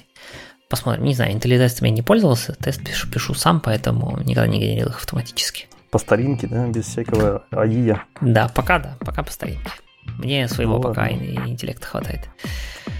Ну, хорошо. Так, холодный аперитивчик мы тут с тобой пропустили. Давай к горяченькому перейдем. Вроде чего как бы все сегодня собрались. Да, мы действительно записывали, как, как корректно отметили в комментариях к прошлому подкасту, почему мы не осветили историю с MockU, потому что она произошла ровно через день, если я правильно помню, после того, как мы записали выпуск. И более того, э, по-моему, даже .NET Preview вышел, типа там на, через день, через два дня после да, записи. Да, через день. То есть э, это на самом деле далеко не первый раз так встречается, случается. Мы встречаемся, записываем выпуск, я его свожу или еще что-то, и вот буквально там тут же Microsoft выкатывает какой-нибудь апдейт большой. Может, блин, подождали бы денек, и вот уже был, был бы больше новостей. Ну, ничего, всегда войдет в следующий выпуск, так что мы сильно не опоздали. Давай. Зато мы как бы посмотрели историю, пыль леглась, мнения прозвучали, и мы можем немножко обозреть побольше. Тоже верно. Итак, э, одной, наверное, из самых горячих э, новостей этого года точно, я думаю, всего десятилетия, э, было это самоубийство Моку. К сожалению, за все это время, пока случилось дан, данный конфьюз, не вышло какой-то хорошей, интересной расследовательской статьи там с обзорами, с метриками, с мнениями, с людьми и так далее. Поэтому придется до сих пор все еще собирать по частям. Я все-таки надеюсь, что кто-то такой обзорчик напишет для будущих поколений. Просто незаменимая вещь. Итак, что же произошло? Э, история связана с библиотекой Moku, которая используется в тестах для того, чтобы мокать объекты. Казалось бы, не то чтобы какая-то богатая большая функциональность, но на самом деле практически в любом приложении есть тесты. И практически в любых тестах всегда вам нужно будет что-нибудь мокать. Если тесты более или менее сложные, то мокать вам их нужно. И Moku это самая популярная библиотека для мокирования в тестах. Настолько популярная, что ее использует даже сам Microsoft везде. И там и в рантаймах, и в компиляторах, и где только ее нет. В общем, это дефолтная библиотека практически на всех .NET проектах. Она занимает 11 место среди вообще всех пакетов, которые есть в Nuget по числу скачиваний. То есть там из, после там EF, Assyrilog, Newtonsoft JSON и прочих, в общем, 11 место это довольно хорошо. Там и XUnit, естественно, где-то рядом плетется. А, но она намного популярнее, по идее, потому что используется должна чаще. А, вот. Э, соответственно, очень популярная штука. Для примера, другие моковские библиотеки, которых в .NET тоже абсолютно полно, они не вошли даже в топ-100. А это на 11 месте. То есть среди моков она первая, среди пакетов она популярная. И, в принципе, среди... Почему она снискала такую популярность? У нее идеальный просто интерфейс для того, чтобы мокать э, объекты. Он не минималистичный, э, как есть, например, в других библиотеках, которые позволяют вам на какой-то динамической магии, э, на каких-то методах расширения, которые появляются не в том месте и не там, где надо. В общем, сделать чуть-чуть покороче. Он как раз именно шарповый. У него есть строгие типы, у него хорошие понятные сигнатуры, у него ноль магии, по крайней мере для API. Все читается хорошо, выполняется быстро, в общем, все, что нужно для библиотеки. Библиотека была шикарная, все годы, она очень старая, уважаемая была. И все такое. Что же, собственно, произошло? А произошло страшное. Э, люди начали замечать, что как только они обновлялись на новейшую версию, которая была в этот момент 4.20, у них начинало твориться, э, начинали происходить волшебные вещи. Например, компилятор начинал ходить в интернет на сайт, э, на, на какой-то там подозрительный сайт в клауде и сливать данные. Все это происходило благодаря специальному, специальному проекту, который был, у которого были закрыты исходники. Более того, у него были обфуцированные бинарники. Этот проект затаскивался из библиотеки Moku, который я выше описывал. А, и этот проект как, что, как он работал? Он сканировал какие-то локальные данные а, и затем отсылал их в облако, в интернет. И запускался он из .NET анализаторов, то есть в тот момент, когда происходил build вашего проекта. И никаких возможностей там опций отключить это не было. То есть по всем поведениям это типичный вирус. Если вы такое видите, значит вас взломали и все ваши данные, все ваши пароли на данный момент куда-то утекаются. Как мы уже вас не раз предупреждали, все, что вы качаете с интернета, это экзешники и потенциально вирусы которые могут заражать ваши компы, стирать ваши данные и отправлять пароли неизвестному, неизвестному кругу лиц. Вот практически такая штука произошла. Опять же, пошли разбираться. То есть, э, как, как, как взломали Моку, как заразили Моку. Оказывается, что при втором взгляде уже на эту проблему никто никого не заражал. Ибо автор э, этой библиотеки, которого зовут Гзу, никнейм, он сам добавил данную функциональность. То есть это была никакая не middleware. Это была предустановленный нормальный pull request, референс на специальную библиотеку, которая называется Sponsor Link. И эта библиотека не просто сканировала ваши данные на компьютере, она сканировала ваш репозиторий. Она запускала команду git config get user email, то есть получала email пользователя текущего, который у вас сейчас, под которым вы, вы сейчас билдите, хэшировала а, этот email с помощью SHA-256 и отправляла это на сервер, сервера в клауде. И делала она это для того, чтобы проверить, э, участвует ли данный пользователь, то есть поддержит ли данный пользователь библиотеку Moku на спонсоршипе. Ну, то есть на участвует, ну, спонсор он или не спонсор вот данной библиотеки. Вот. Э, проверяла она это по e-mail. Довольно злобный хак, и недаром у большинства пользователей волосы встали дыбом, потому что при, прежде всего без спроса забирают ваш e-mail. Никто не знает, ну, что это за email. Корпоративный e-mail, скрытый e-mail, там, открытый e-mail. Можно его вообще забирать или нельзя его забирать. А, и потом то, что то, что относится более или менее там, к, к, к какому-то, какой-то подвидности персональных данных, отправляют на неизвестный сервер. А если с этой точки подходить с юридической точки зрения, то это прямое нарушение GDPR. Неважно, что e-mail хэшировался, этот хэш довольно слабый и легко подбирается через радужные таблицы. В принципе, здесь нет никаких проблем. Э, и, соответственно, большинство пользователей скричали, что за безобразие, как э, можно без нашего спроса наши e-mail забирать и куда-то отсылать. Вторая половина скричалась, мы сидим под GDPR, нас сейчас всех срочно с работы выгонят за такое, вы что, вы что это делаете? А, вот. В общем, много было криков, много еще чего было. Из интересных настроек программа не просто так сканировала и отсылала. У нее было прям несколько настроек, достойных нормального вируса, типа мои первые шаги в вирусописании. Например, у нее скачивался с интернета конфиг, который говорил, что первые там, 15 дней по дефолту надо себя никак не проявлять.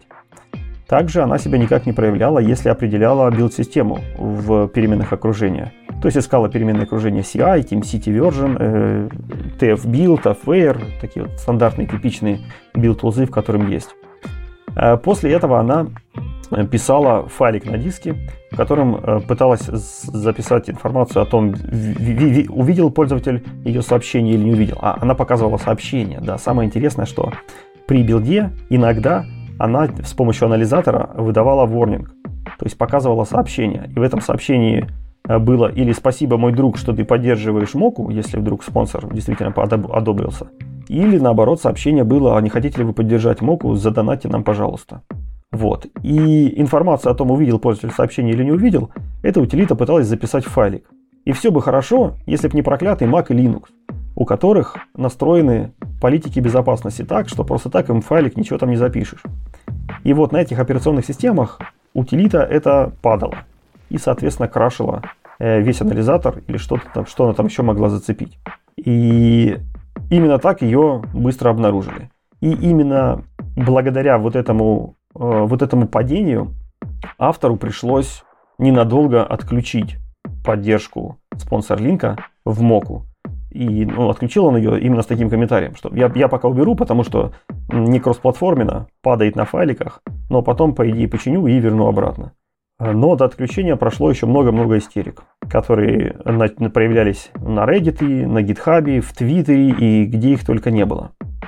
Самое интересное, что, как я уже говорил, эта утилита пишет с помощью ворнингов сообщения. Сообщения благодарности или сообщения о том, что нас просят задонейтить. А, и все бы ничего, но у большинства нормальных людей включен флаг warning as error. То есть любое сообщение, которое выдает нам анализатор, оно считается за ошибку. То есть по сути проект не собирался. И даже если вы спонсор, то в этом сообщении эта утилита благодарила вас за то, что вы спонсор, и проект у вас тоже не собирался. Вот такая там была интересная бага. А, ну, то есть, вот таким образом автор решил каким-то образом э, себя, э, не себя, а как-то привлечь привлечь деньги к проекту. Да? Это не было сделано каким-то там сильно скрытым образом. Он написал большую статью перед этим, э, как я хочу монетизировать свой проект. Э, он в этой статье расписал, что типа он много лет занимается, там много сил отнимает, денег он не видел никогда, библиотека всеми компаниями используется, а я вот такой бедный, хочу денег, пойду вот по, по, такому именно пути. Он сделал публично этот комит, когда, когда зареференсил по SourceLink в моку. Там у него было issue, то есть человек не прятался. Человек просто пытался решить свою проблему тем, что ему не донатят. Но, к сожалению, довольно вот таким вот э, варварским плохим способом, который, конечно, подорвал доверие и к самому автору, и к библиотеке, и большинство сообщений, которые пестрели практически везде, это то, что мы удаляем моку, мы переходим на другие пакеты, нет прощения этому вандалу и прочие вещи. Еще один интересный тред развязался в репозитории рантайма. То есть, естественно, самым главным потребителем Моку, как я уже говорил, являлся Microsoft. Ну, до сих пор является, в принципе. Является Microsoft. Там все завязано на Моку. Я даже боюсь себе представить, что будет, если они начнут переходить. Там, скорее всего, просто все встанет. Потому что тестов миллион. Это, я не знаю, как менять тестовый фреймворк. Вот сравни задачи. А, там тоже, соответственно, встал вопрос, товарищи, что будем делать? Опять же, паника, мы все тонем. Пришел э, Ричард Лендер и говорит, что типа сейчас на данный момент проблемы не существует, потому что, как я уже сказал, из-за ошибки э, чтения и записи файлов э, вот эта утилита была почищена, то есть спонсор линк удалили из моку, поэтому никакой проблемы сейчас не существует. Но как бы мы видим, проблем, ну, видим проблему, что автор такую штуку может сделать. Э, мы, мы сейчас проанализируем это все внутри. Так, ну, никакой спешки нет, но мы понимаем, что решение это будет непростое, поэтому взвесим все за и против. И э, решили, что пока ничего делать не будут. Но если вдруг э, проблема сохранится, то они, конечно же, будут искать альтернативы. На что автор сразу написал, написал, что проблемы никакой нет, я все откатил, вы чего, вы чего. И на что ему резонно заметили, типа, ты откатил по причине той, что у тебя там эксепшн, и ты обещал там все вернуть обратно. На что, опять же, автор ничего не ответил. То есть позиция у него довольно странная. Там, где его ловят, он говорит, что смотрите, сейчас все хорошо. Что вы беситесь, я все учел. Но при этом у него, опять же, выходят статьи, продолжают выходить, выходят оправдательные какие-то посылы э, с, с тем направлением, что как-то монетизироваться надо. Сейчас я мой спонсор-линк до, допишу, он будет еще лучше все кэшировать, хэшировать, он будет еще лучше все сканировать, падать не будет, и как бы всем вам понравится. Все вы поймете, э, что произошло. Вот такая интересная история. Ну, в сухом остатке кажется, что это действительно конец Моку, как самой популярной библиотеки.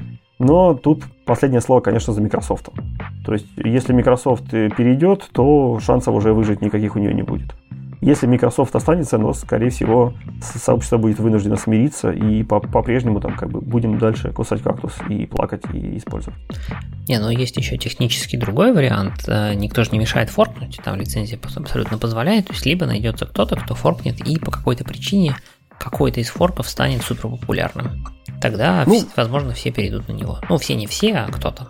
Справедливости ради, форки уже появились. Ну, естественно, там одну кнопочку нажать, как бы все понажимали. Никакой проблемы в этом нет. Форки появились и почистили, конечно, все там и все такое. Но тут уже, видишь, самая большая проблема это в доверии. То есть, если ты уже не можешь доверять автору, которому доверяет Microsoft, то что говорить о случайном там дяде Васе, который нажал кнопочку форк на GitHub? Опять же, никакого доверия к такому пакету нет. Я на самом деле удивляюсь, почему до сих пор Microsoft не форкнул эту библиотеку, и с его точки зрения искать какую-то альтернативу это просто самоубийство было. А вот форкнуть, поддержать официально там где-нибудь в Microsoft, тем более у него нет еще такого продукта, то есть не, не с чем конкурировать. И чтобы люди увидели перед собой авторитетного автора, и вот на этот форк точно бы все перешли. Я вот все-таки как бы надеюсь, что вот так вот э, эта ситуация разрешится, вот так вот все и будет. А, я, честно говоря, надеюсь, что будет не так, потому что это будет очередной кусочек в историю, что у нас нет нормальных open source библиотек, кроме как от Microsoft. Вот, поэтому хотелось бы, чтобы они, конечно, появлялись не только от Microsoft, и в данном случае, может быть, было бы интересно, чтобы кто-нибудь форкнул, кто-нибудь, может быть, известный относительно. А, но Э, тем не менее, готовый поддерживать MockU, что, скорее всего, там тоже работает поддержкой дофигища. То есть можно, понятно, не апгрейдиться, остаться на 4, что там, 19, да, или какая там сейчас вышла вот эта последняя с, ну, да, где-то там. с фиксом, грубо говоря, и в которой пока можно пользоваться, то есть и остаться на ней, ну, опять же, это тестовая зависимость, это не runtime, то есть может быть и окей какое-то время, но понятно, что там у него там были какие-то большие планы по переписыванию на всякие там reflection free, source генераторы, вот это вот какая-то такая фигня. Вот, сейчас он, кстати, в Твиттере, ну, какое-то время назад написал, что, типа, он придумал новый способ, как правильно, в общем, делать этот SponsorLink. Теперь это будет не... Ну, точнее, build warning-то вроде как будет, но он теперь не будет посылать e-mail, и там теперь какая-то адская смесь, нужно будет себе поставить GitHub – это приложение, которое GH, да, GitHub Command Line Tool, угу. к нему поставить Global Tool. Там, я так понимаю, такая же идея, как с .NET. Можно туда добавлять Global Tool. Нужно будет поставить Global Tool от линка и через него э, и типа раз в месяц запускать вот этот самый тул от спонсор линка, который будет тебе прописывать переменное окружение, куда будет на месяц запихивать за, за подписанный JWT токен, ну, грубо говоря, JWT токен, да, JWT токен style, в котором написано, что на этот месяц у тебя все хорошо, ты все оплатил, можно warning не показывать. Ну, то есть такая лицензия своеобразная, да, которую нужно ручками же и продлевать. Типа того, да. То есть вот это сейчас pull request, я этот видел, я там не вчитывался, понятно, в детали, видел только большое обсуждение в нем, он как бы вмержен сейчас в SponsorLink сам. А, соответственно, ну, какое-то время там, видимо, нужно, чтобы обновить серверную инфраструктуру вокруг этого, и после этого все это залетит в уже куда надо. Там дальше, конечно, возникает вопрос, как действительно вообще, в принципе, ко всей этой истории возникает вопрос, ну, например, не знаю, я там э, хороший пользователь, я тебе, товарищ, даже плачу, ну, предположим. Но я использую твой MOQ в моем корпоративном проекте, где я комичу рабочим e-mail, который с GitHub не связан никак. Ну, вообще. Вот. И как ты поймешь в моем рабочем проекте, что MOQ я использую и являюсь твоим спонсором? Ну, насколько я помню, у него там было в, в бэклоге как-то поддержать корпоративных пользователей, поэтому наверняка он найдет какую-нибудь галочку или переменное окружение для этого.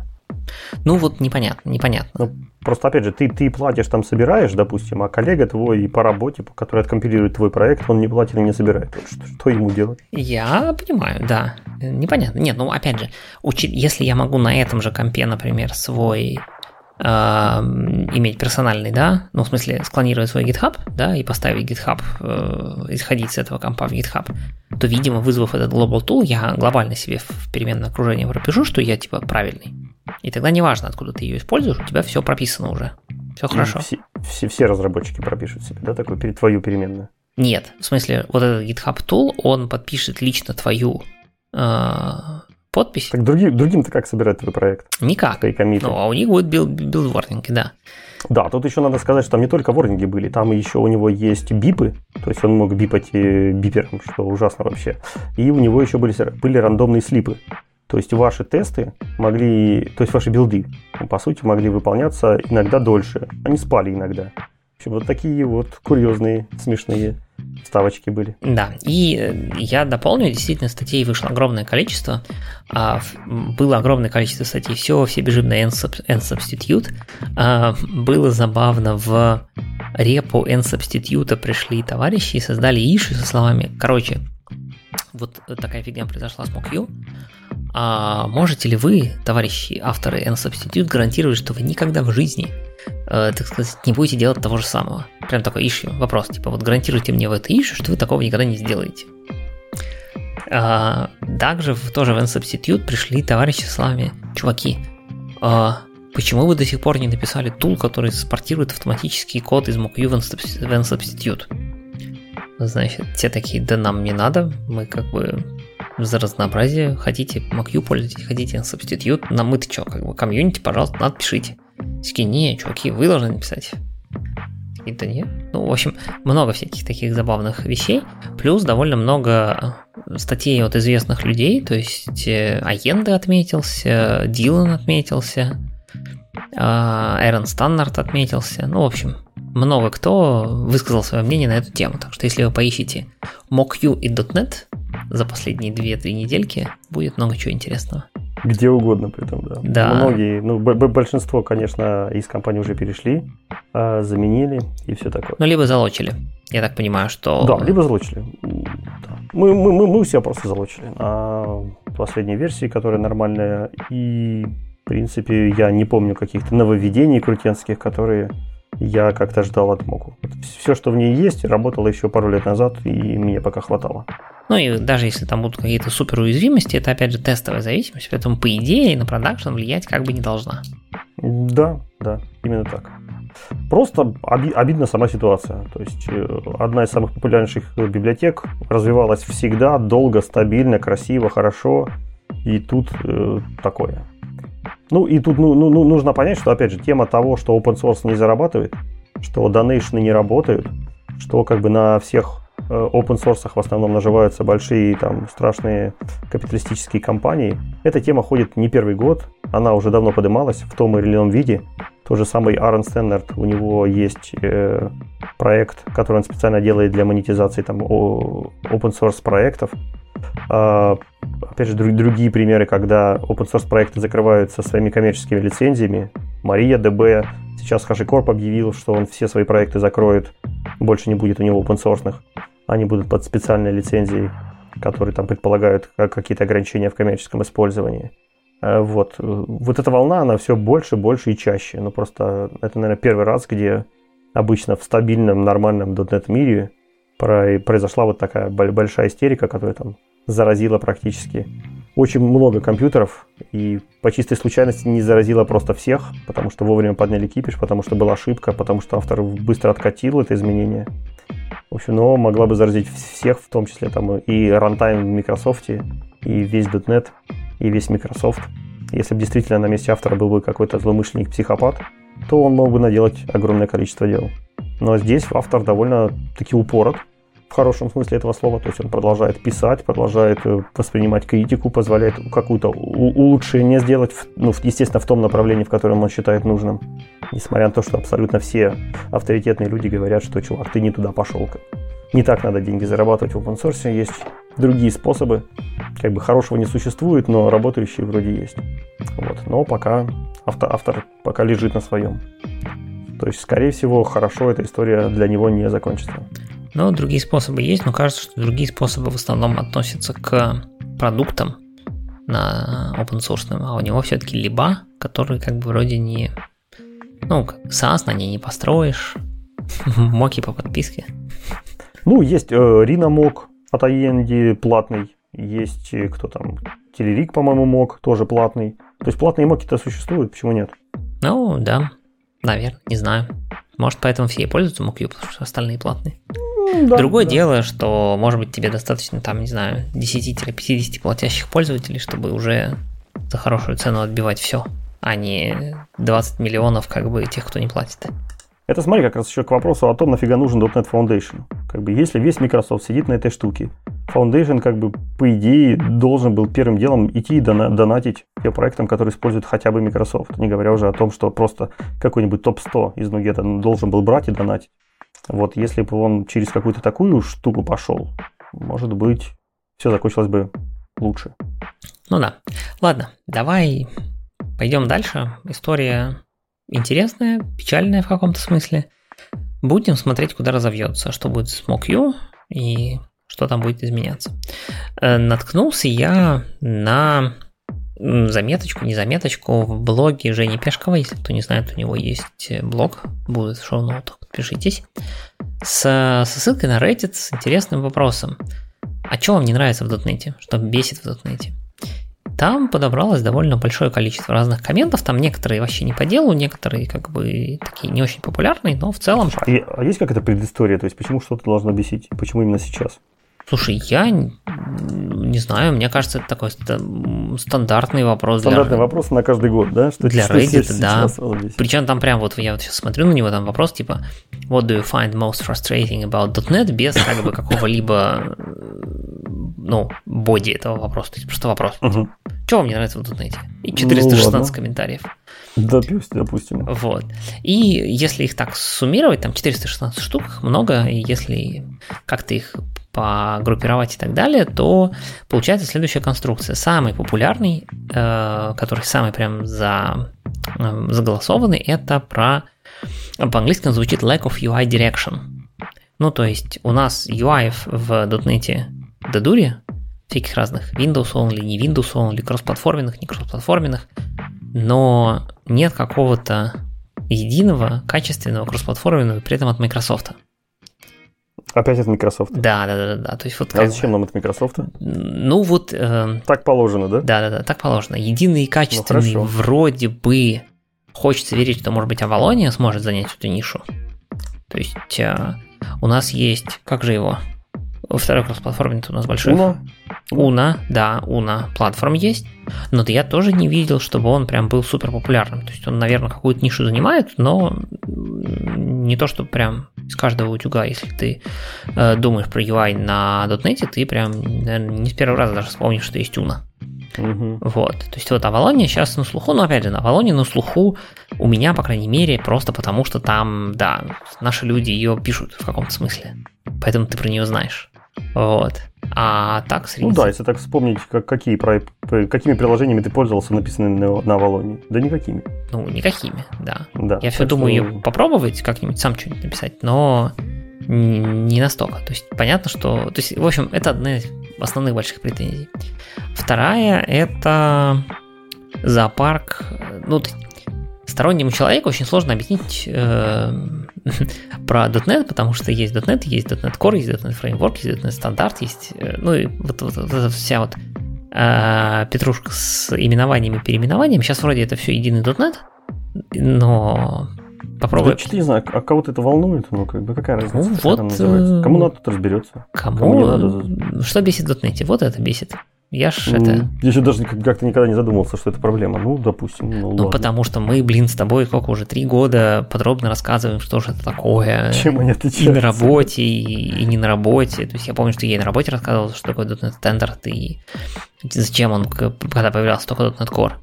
Вот. Поэтому мы-то просто в теме довольно сильно. А просто сторонний .NET разработчик, он, или даже не .NET разработчик, ему совсем тяжело. Ну ладно. Ну ладно, а, давай посмотрим, что там еще есть. Переусложненные проекты. Ну, причем, как бы вот в русском языке, в русском переводе Женя перевел как переусложненные проекты, это всякие медиаторы и прочее. А в английском это было over-engineering and a lot of abstractions. Честно говоря, я думал, что этим славится Java, но вот э, глядя со стороны, .NET, видимо, тоже про это. И Но мы идем в этом направлении просто. Java это вообще слишком over-engineering, а мы пока стараемся over-engineering. Ну вот смотри, на самом деле, мне кажется, какие-то отголоски этого прозвучали уже сегодня. Вот мы сегодня, когда обсуждали Kate Services, да, в Dependency Injection, ты же сам сказал, ну, как бы, что за фигня, давай лучше новых интерфейсов нафигачим. Слушай, у меня вообще ко всей индустрии Dependency Injection там материала на пару докладов. Я, как, я как-нибудь выдам. Вот. То есть, э, опять же, как бы, вот какой-нибудь там, не знаю, не знаю, не Java, конечно, там питончик или Go, Go, наверное. Да, ты там просто бы, ну, да, ключики, строчки и погнали. А в .NET новый интерфейсик заведи. Нет, в Java ты бы завел еще и фабрику, наверное. В Java есть Spring, ты бы навесил атрибут, он бы за тебя завел фабрику. Ну, хорошо, да. Spring, нет, там нужен какой-нибудь резолвер был бы написать фабрик, который бы резолвил атрибуты, из которых ты бы уже получал что-нибудь. Ну, неважно, ладно. Тоже, наверное, переусложняю, конечно, там все попроще, но тем не менее. То есть э, кажется со стороны, что все-таки, ну, довольно много у нас всего такого. Может быть, это так, может быть, не так, не знаю. Мы просто привыкли. Опять же, глядя внутри, ну, нам норм. Ну, заведем интерфейсик, что такого. Вот. А те, кто приходит, может быть, снаружи, не знаю. Хотя, ну, по да, идее, вопрос был для тех, кто занимается на этом. Да, для тех, кто занимается, мне кажется, сложность не, не слишком большая. Но опять же, мы долго сидим. Может, кто занимается джуны, там пришли, там первый год это увидели. Угу. У них совсем другие ну, какие-то мысли по этому поводу. Да. Ладно, дальше. Daytime API. Окей, дальше. Ну, первое, все можно согласиться, правда же? Ну, Daytime не починить 20 лет, ну, это позор. Да, есть Node Time, но ее... То есть надо, надо сделать, как сделал Java. Говорят многие, в Java же тоже был Yoda Time, из которой Node Time родился. Java просто выкинул свои Daytime, ну не выкинул, они как бы задеприкейтнули их и сказали, берем Yoda Time и заталкиваем внутрь, грубо говоря, и у них сейчас нормальный Daytime в стандартной библиотеке благодаря этому. Ну вот, когда у нас тип появлялся, date only, time only, там же опять вставал же этот вопрос. Uh-huh. Скид приходил, говорил, типа, возьмите мою библиотеку и не любите коневую маму, как бы, ну давайте сделаем по-человечески, раз такой шанс пошел. Как бы, когда на .NET Core переделывали, там же тоже какие-то несовместимости вводили. Говорили, вот давайте выбросим, вот сейчас кроссплатформенно сделаем нормальное дата времени. Там. Один раз люди помучаются, потом будут зато радоваться. Опять же нет. Ну, да. Там, где надо, как бы вот не хватает уверенности у них. Да, ладно. Э, следующий пункт вот э, к нашему предыдущей теме – это мало open source проектов. Причем э, в смысле, что мало open source, который именно проектов, продуктов, которые бы все пользовались. То есть любую инфраструктурную штуку возьми, но мы это как-то уже с тобой обсуждали, ну, условно, там, Kafka и прочие, да, базы данных все и так далее. То есть Java, Go, Pythonчик может быть, Rust сейчас стал появляться. На .NET почти ничего нет. Да, да, так и есть. Вот. Ну, очень, очень бедная комьюнити, я согласен. То есть, ну, понятно, что это исторически, и это вытекает, возможно, из следующего пункта, что есть стереотип о том, что .NET Windows Only. Это, кстати, наверное, правильный э, мысль от тех, кто внутри .NET, тех, кто внутри .NET, они понимают, что он уже кроссплатформенный, но объяснить это сторонним людям иногда бывает сложновато. Что вообще так, а зачем тебе объяснять? Мы же говорим проблема, почему те, кто внутри .NET, не пишут нормальные open source продукты. Они вот. же не пишут не потому, что они не знают, что А потому что все уже написаны продукты на других ну, так языках. не бывает. Там, как бы, все были написаны, Кавка вон вышла, и не было написано. Ну, а сейчас потом там после тот же самый Кавки... Kubernetes появился, да. тоже, когда уже все было написано. Ну, нет, ну, не все написано. А тут вот может быть еще одна штука, которая тоже упоминается в этом треде на Reddit, про то, что Big Tech, ну, там имеется в виду всякие фанги, грубо говоря, не используют .NET, а на самом деле там что Kubernetes, что Kafka, они же все как бы родились, ну, в большинстве случаев, да, рождались в каких-нибудь больших конторах, ну и потом только уже отдавались там плюс-минус в open source. Ну, на самом деле, это тоже большое заблуждение. Практически все бигтек как .NET используется. Может, он просто используется для внутренних проектов. Да. Там CRM на нем пишут, админки да. всякие пишут, там и так далее. То есть его полно. Ну, его, вот есть опять же плюс-минус стереотип, что если ты хочешь идти там ну, и опять же, даже Kafka написалась практически мету, да, Facebook, проект скорее всего, .NET тебе не потребуется. Там тоже ни про какой бигтек разговора не было. И тот же Kubernetes, он практически там делался, конечно, внутри компании, но не знаю, на, не, вряд ли на это повлиял как, как, как-то выбор языка. Скорее всего, но тем не менее, в общем, как-то так. Ну, опять же, пункт, который многие упомянули. Э, ну и C-Sharp э, многословно. Да ладно. Че, жалуются на синтаксис C-Sharp? На многословность, да, он очень многословный, он это Void, void не тип, nullability кривое, вот это все. Не, void не тип, это, конечно, нормальная проблема, но, блин, синтаксис C-Sharp, по-моему, вообще идеальный. Это вот как раз строгий баланс между многословностью и выразительностью. Ты привык? Да, ну, не знаю, я не привык, я на многих языках пишу просто. Как бы... Не, я согласен, что возвращаясь в C-Sharp, каждый раз, э, ну, опять же, непонятно, чувствуешь это от э, того, что ты вернулся в то, на чем писал последние 15 лет, или как бы, хотя, опять же, 10 лет назад мы писали на другом C-Sharp. Ну, типа да. Ну, я, например, с плюсов переходил, и там, где принято переменки из одной буквы называть и все такое. И когда я перешел в C-Sharp, действительно, там первые пару дней было непривычно, потому что надо много тайпить. Но зато, когда я возвращался через месяц к своему проекту, и там все называлось не E2C, блин, а нормально into string какой-нибудь или into char. В общем, ты понимаешь, что ты не зря писал как бы один раз, но после этого тысячу раз прочитал, и тебе стало хорошо и понятно. И всем твоим коллегам, кстати, тоже. Поэтому не, не зря, не зря. То есть, мне кажется, это не такой многословный, как Java, допустим, не такой там лаконичный, как C там, или Rust. И вот у него баланс очень хороший. Ну, наверное, наверное. Я не спорю, что C хороший язык, но вот кто-то отмечает, что могло бы быть и попроще. Ну вот, а потом Женя задал этот же вопрос его подписчикам. Там тоже накопилось некоторое количество комментариев.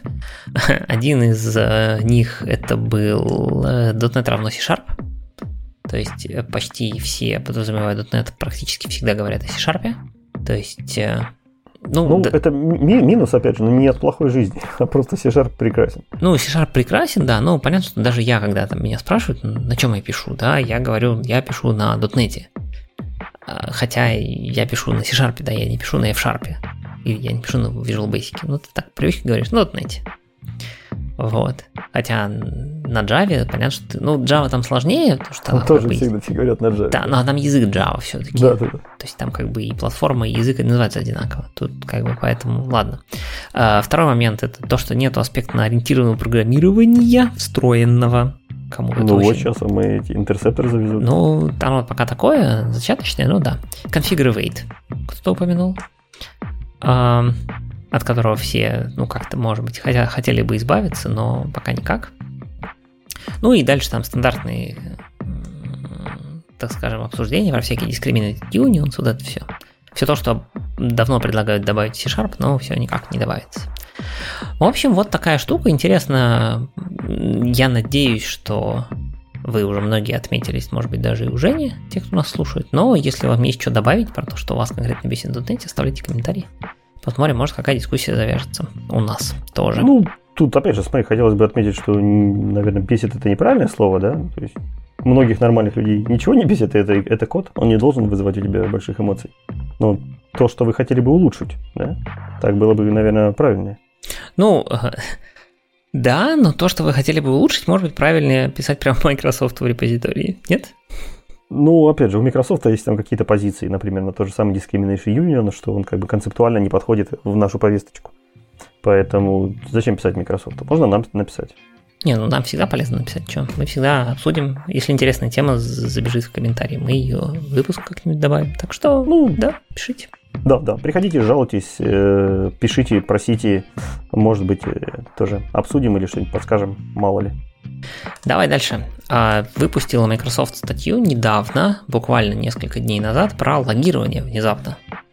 Ну да, и в принципе про логирование Microsoft писала еще в самых первых версиях .NET. Они, казалось бы, ничего такого интересного, но статья довольно не банальная. Она новая, притом раскрывает нам некоторые интересные аспекты, что не в каждом проекте используется. Как бы не то, что и берите и, там, и логируйте какие-нибудь ваши, э, ваши методы там, под какими-то уровнями. То есть здесь э, статья, несмотря на то, что называется гайдлайны, она не очень похожа на гайдлайны, она похожа такие на редко используемые хорошие практики, поэтому назвать ее где-то примерно лучше вот так. И более того, это гайдлайн для авторов библиотек, то есть не для приложений, которые используют логирование, а для библиотек. По сути, там разница небольшая, там в паре, в паре абзацев. В основном рекомендации, естественно, подойдут всем. Ну что ж, давайте посмотрим, что же такое Microsoft, интересно, нам рекомендует для авторов библиотек в разрезе логирования. Э, прежде всего, э, ну, наверное, да. Зачем нужны логирования для библиотек, казалось бы? Ну, наверное, для того же, для самого, для зачем нужны и в приложении. Для того, чтобы раз, показать разработчикам или вашим потребителям, кастомерам, пользователям, что творится в вашей библиотеке внутри. Какие у нее там ошибки были, как она приняла то или иное решение и куда пошла. Поэтому, в принципе, прокинуть логер в библиотеку – это довольно правильное решение. Есть э, альтернативные мнения, которые утверждают, что библиотека должна вам просто-напросто сообщать какие-то коды ошибок или возвращать какие-то строки с ошибками, а логировать их, анализировать или их или делать с ними что-то другое, это уже должно решать само приложение. Но обычно на практике эта концепция разбивается, как только у вас появляется более или менее э, сложная библиотека или какой-нибудь фреймворк или еще что-то такое сложное, где этих э, кодов возврата не довозвращаешься или эксепшенов не добросаешься все-таки иногда полезно залогировать подробно о том, в чем происходило, ну, что там происходило, в чем была проблема или как э, workflow себя вел. Э, так, прежде всего, давайте вспомним, что для того, чтобы что-то залогировать, вам прежде всего нужно получить классик, который называется iLogger. И получить этот классик можно двумя стандартными способами. Во-первых, это через э, фабрику, которая называется iLogger Factory. А во-вторых, это просто-напросто попросить iLogger уже готовый через конструктор. Что же э, выбирать? Э, выбор э, делается по следующему образу. Если в вашей библиотеке вы внутри используете много различных э, всяких сервисов, классиков, которые инстанцируете с, с, сами, то есть каким-то собственными средствами, и вам для этих классиков нужно передать их собственный конкретный ILogger, тогда, естественно, вам нужна фабрика. Фабрика, которая сможет породить много логеров. Для каждого класса рекомендуется использовать отдельный логер, чтобы мы четко знали, какой класс эту логовую запись записал. Поэтому очень часто делают в библиотеках именно какой-нибудь builder там или метод конфигурации, который принимает, принимает фабрику. Как раз для того, чтобы независимо там, от DI фреймворка или от чего-то еще, можно было наплодить себе внутри э, внутренних классиков, выдать им по отдельному логеру, и они пошли уже дальше что-то там писать.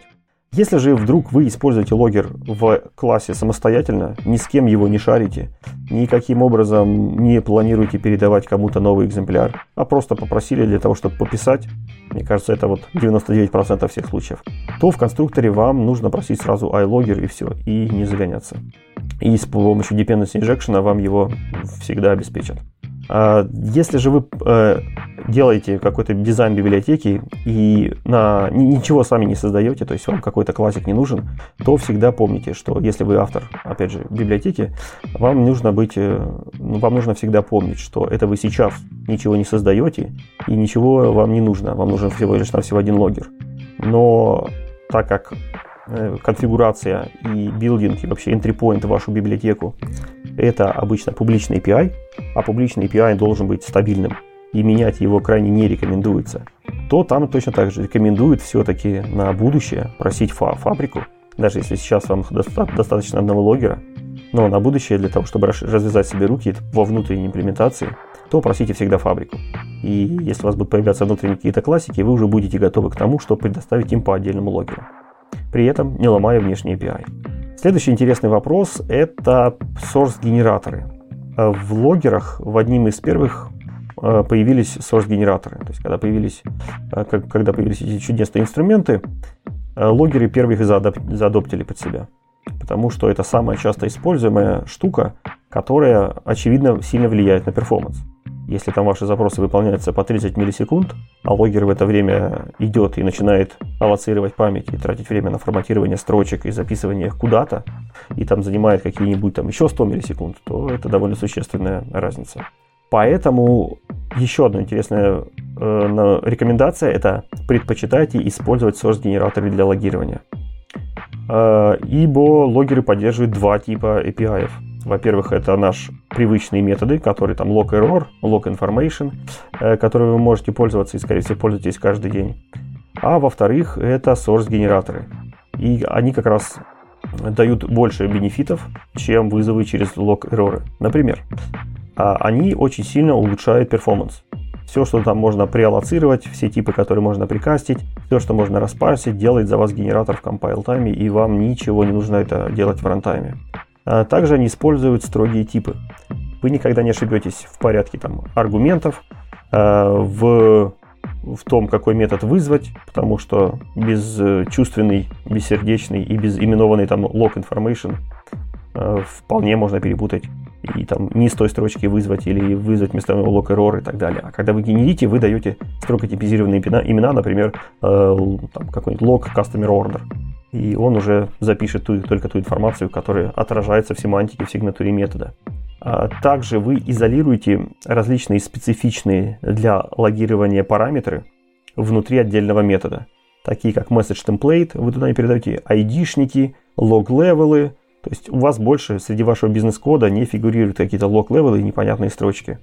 У вас фигурирует просто вызов определенного строго, строгого, строго типизированного метода.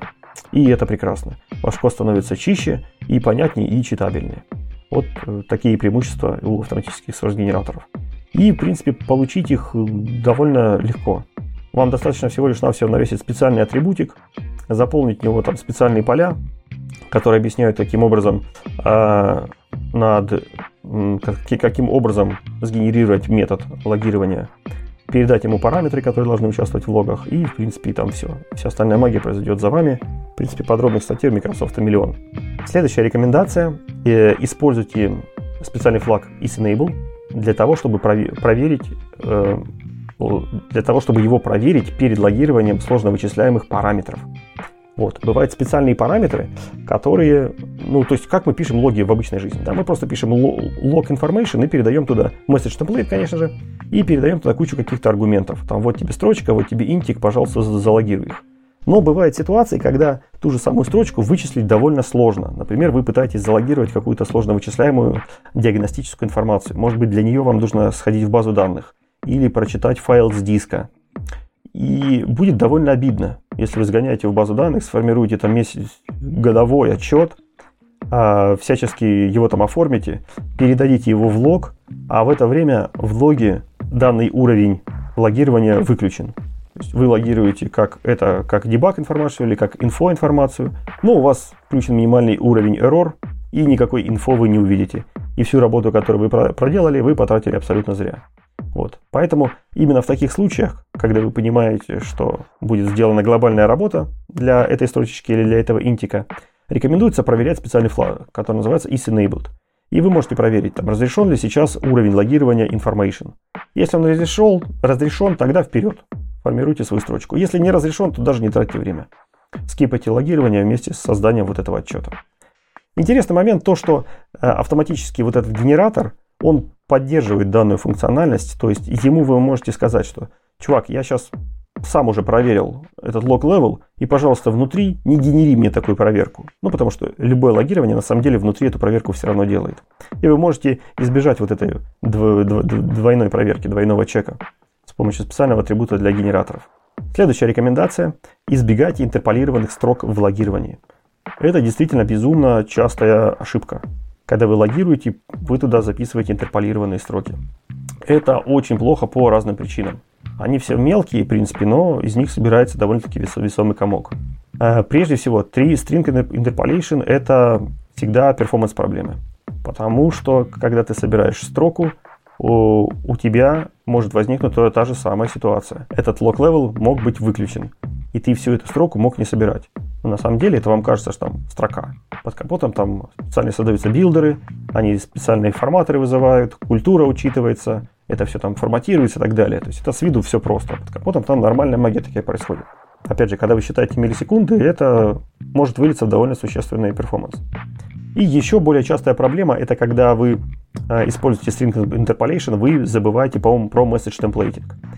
Э, на самом деле, э, вот принципиальная разница между структурным логированием и обычным логированием, которое у нас было во времена до структурного логирования, вот принципиальная разница в том, что несмотря на то, что вы передаете и там, и там строчку, эти строчки сильно отличаются. У них разные требования к этим строчкам строчка в message темплейте должна меняться как можно реже. То есть в строчке message темплейте не должно быть переменных. Вы туда забацали имена ваших полей, и все, и они там в, в, в этих именах никогда не меняются.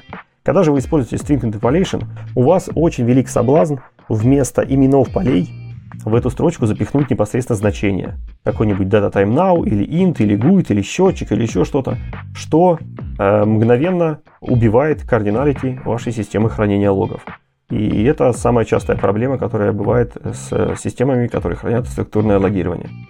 Вот, чтобы избежать такой ошибки, самая простая рекомендация – это не используйте interpolation. Тогда намного сложнее такую ошибку сделать, а если вы ее сделаете, то, скорее всего, на код-ревью это уже будет видно.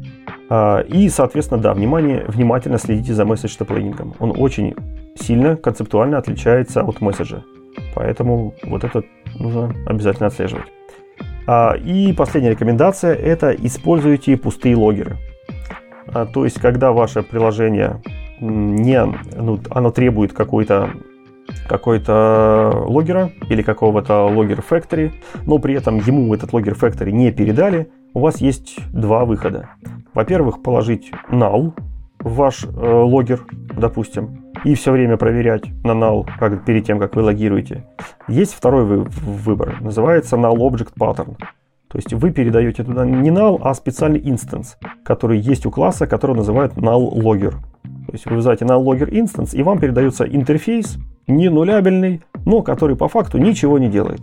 То есть, когда вы будете вызывать лог, он практически вам без потери перформанса вернет э, управление обратно. И ничего делать не будет. В общем, рекомендуется использовать именно такие null объекты. Их стандартных есть три штуки. Uh, null logger instance, null logger factory instance и null logger provider instance. В общем, вот их тоже рекомендуется использовать. Такие довольно интересные, несложные, но в то же время неочевидные и полезные э, советы. Да, действительно, ну здорово, что их собрали в одном единственном месте. Отличная статья в правильном разделе про логирование.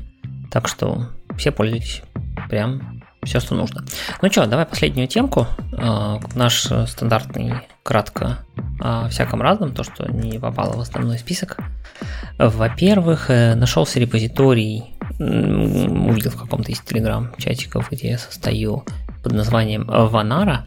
А, если вы знаете, есть э, всякие разные репозитории, типа там CS, э, по-моему, Win32 называется, где собраны всячески разные по invoke даже не библиотеки, не профи, как же это называется, короче, кусочки кода с painwalk. Для... Сигнатуры. Такие, сигнатуры, да, да для угу. уже готовые, прям написанные painwalk для вызова угу. стандартных виндовых функций.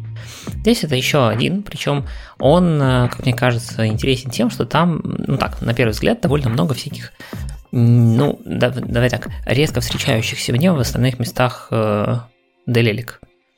То есть, э, понятно, что если вам нужен там Kernel 32, он, скорее всего, есть почти везде. Вот. А вот если вам нужно что-то более экзотическое, гляньте, может быть, тоже сюда, может, что интересное будет. Дальше. Nuget 6.7 версия. Э, это прям интересная штука, потому что они продолжают дальше закручивать гейки вокруг security. Мы уже рассказывали про package source mapping, когда вы говорите, какие пакеты с какого сервера можно качать и так далее. Теперь это все доползло до Visual Studio. Называется это Nuget 6.7, но тем не менее упоминается Visual Studio. Во-первых, Package Manager Visual Studio теперь поддерживает показ э, package source маппингов. Он показывает вам статус, включен-выключен, и если надо, его можно сконфигурить. Причем прямо через Visual Studio там теперь есть отдельная диаложка, что такие-то пакеты брать оттуда, и это все аккуратно сложится в ваш NuGet конфиг локальный. Э, в NuGet теперь есть api э, у сервера, собственно, чтобы показывать vulnerability info. То есть для каждого пакета теперь собирается информация про то, насколько там много уязвимостей, ну, видимо, в том числе с учетом зависимостей. И можно теперь ее получить через API. И при этом Package Manager теперь тоже показывает, какие пакеты уязвимы, какие версии пакетов уязвимы. Можно прямо в списке версий выбирать неуязвимые. Ну или те, в которых ничего не нашли пока еще. А это, собственно, все, что касается Нугета. Дальше попалась интересная статья. Она не сколько интересна какими-то там супер техническими подробностями, сколько просто хороший how-to, если вам нужно собирать memory дампы для дотнетных приложений на кубере. Там прямо в конце выдается прям готовый криптик, который сходит за вас на под, там все правильно запустит, сдампит, заберет обратно. Короче, прям готовый скрипт, укажите имя пода, укажите по-моему, название процесса, и вам все остальное будет работать само. И последний – это репозиторий на GitHub. По-моему, мы к нему уже когда-то обращались в районе, по-моему, семерки, а может даже шестерки. Вот репозиторий не умер, называется он Practical ASP.NET Core. И он содержит в себе просто большое количество различных примеров того, как нужно что писать на ASP.NET. Там хотите раутинг, пожалуйста, хотите аутентификацию, пожалуйста, хотите middleware, пожалуйста. На данный момент нам 494 примера, ну, в общем, и постоянно обновляется, так что такой э, интересный сборник э, простых рецептов, подсмотреть, как что делать, если вдруг лень гуглить там и так далее, вот можно сюда сходить и положив закладочки, и там все увидеть. Ну и почти 8 тысяч э, лайков, звездочек, что для обычного репозитория с самплами довольно много. Да, это прям... Чем, чем интересно он так популярен? Не обратил внимания, но действительно прикольно. Угу. Странно, странно. Ну да, надо полазить. Ну, я так задуматься. потыкался туда-сюда, действительно просто как интересное, ну, вот по принципу, типа, слушай, что-то я забыл, как там писать какой-нибудь хитро вывернутый, не знаю, iOptions что-нибудь, да, вот там с автообновлением, что-нибудь такое. Ну, можно ну, найти. Ну, оно там сгруппировано по темам, э, по каким-то разделам. Не знаю, зачем группировка по версиям, то есть там есть отдельные примеры для шестерки, семерки, восьмерки. Понятно, что есть какие-то штуки, которые добавились, там какие-то там source-генераторы для Minimal API, которые есть только в восьмерке. Но, с другой стороны, если вы все еще живете на шестом LTS, то вам примеры из восьмерки, может быть, будут нерелевантны. Ну, как-то так. На этом у нас вроде все. Ну, отлично. Хорошо посидели, и Microsoft затронули, и хайповые темы, и даже немножко что-то полезного сделали.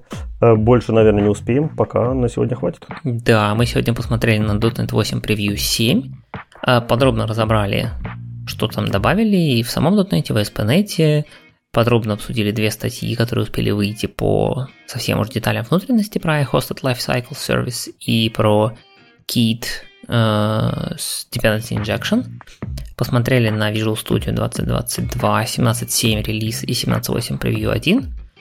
Обсудили, что произошло с MockU и open source в .NET. Поговорили, что кого бесит, либо раздражает в .NET. Узнали новые, ну как новые, они не новые, просто хорошо систематизированные логин гайды от Microsoft, ну и всякие разные мелкие темы тоже обсудили. Отлично, тогда на этом давай прощаться. Друзья, комменты, посты, лайки, репосты, где вы там нас слушаете, везде ставьте звездочки э, и продвигайте наш подкаст среди таких же прекрасных слушателей, как и вы. Будем делиться умными, интересными вещами на Дотнете. Всем счастливо, до новых встреч, пока. Пока.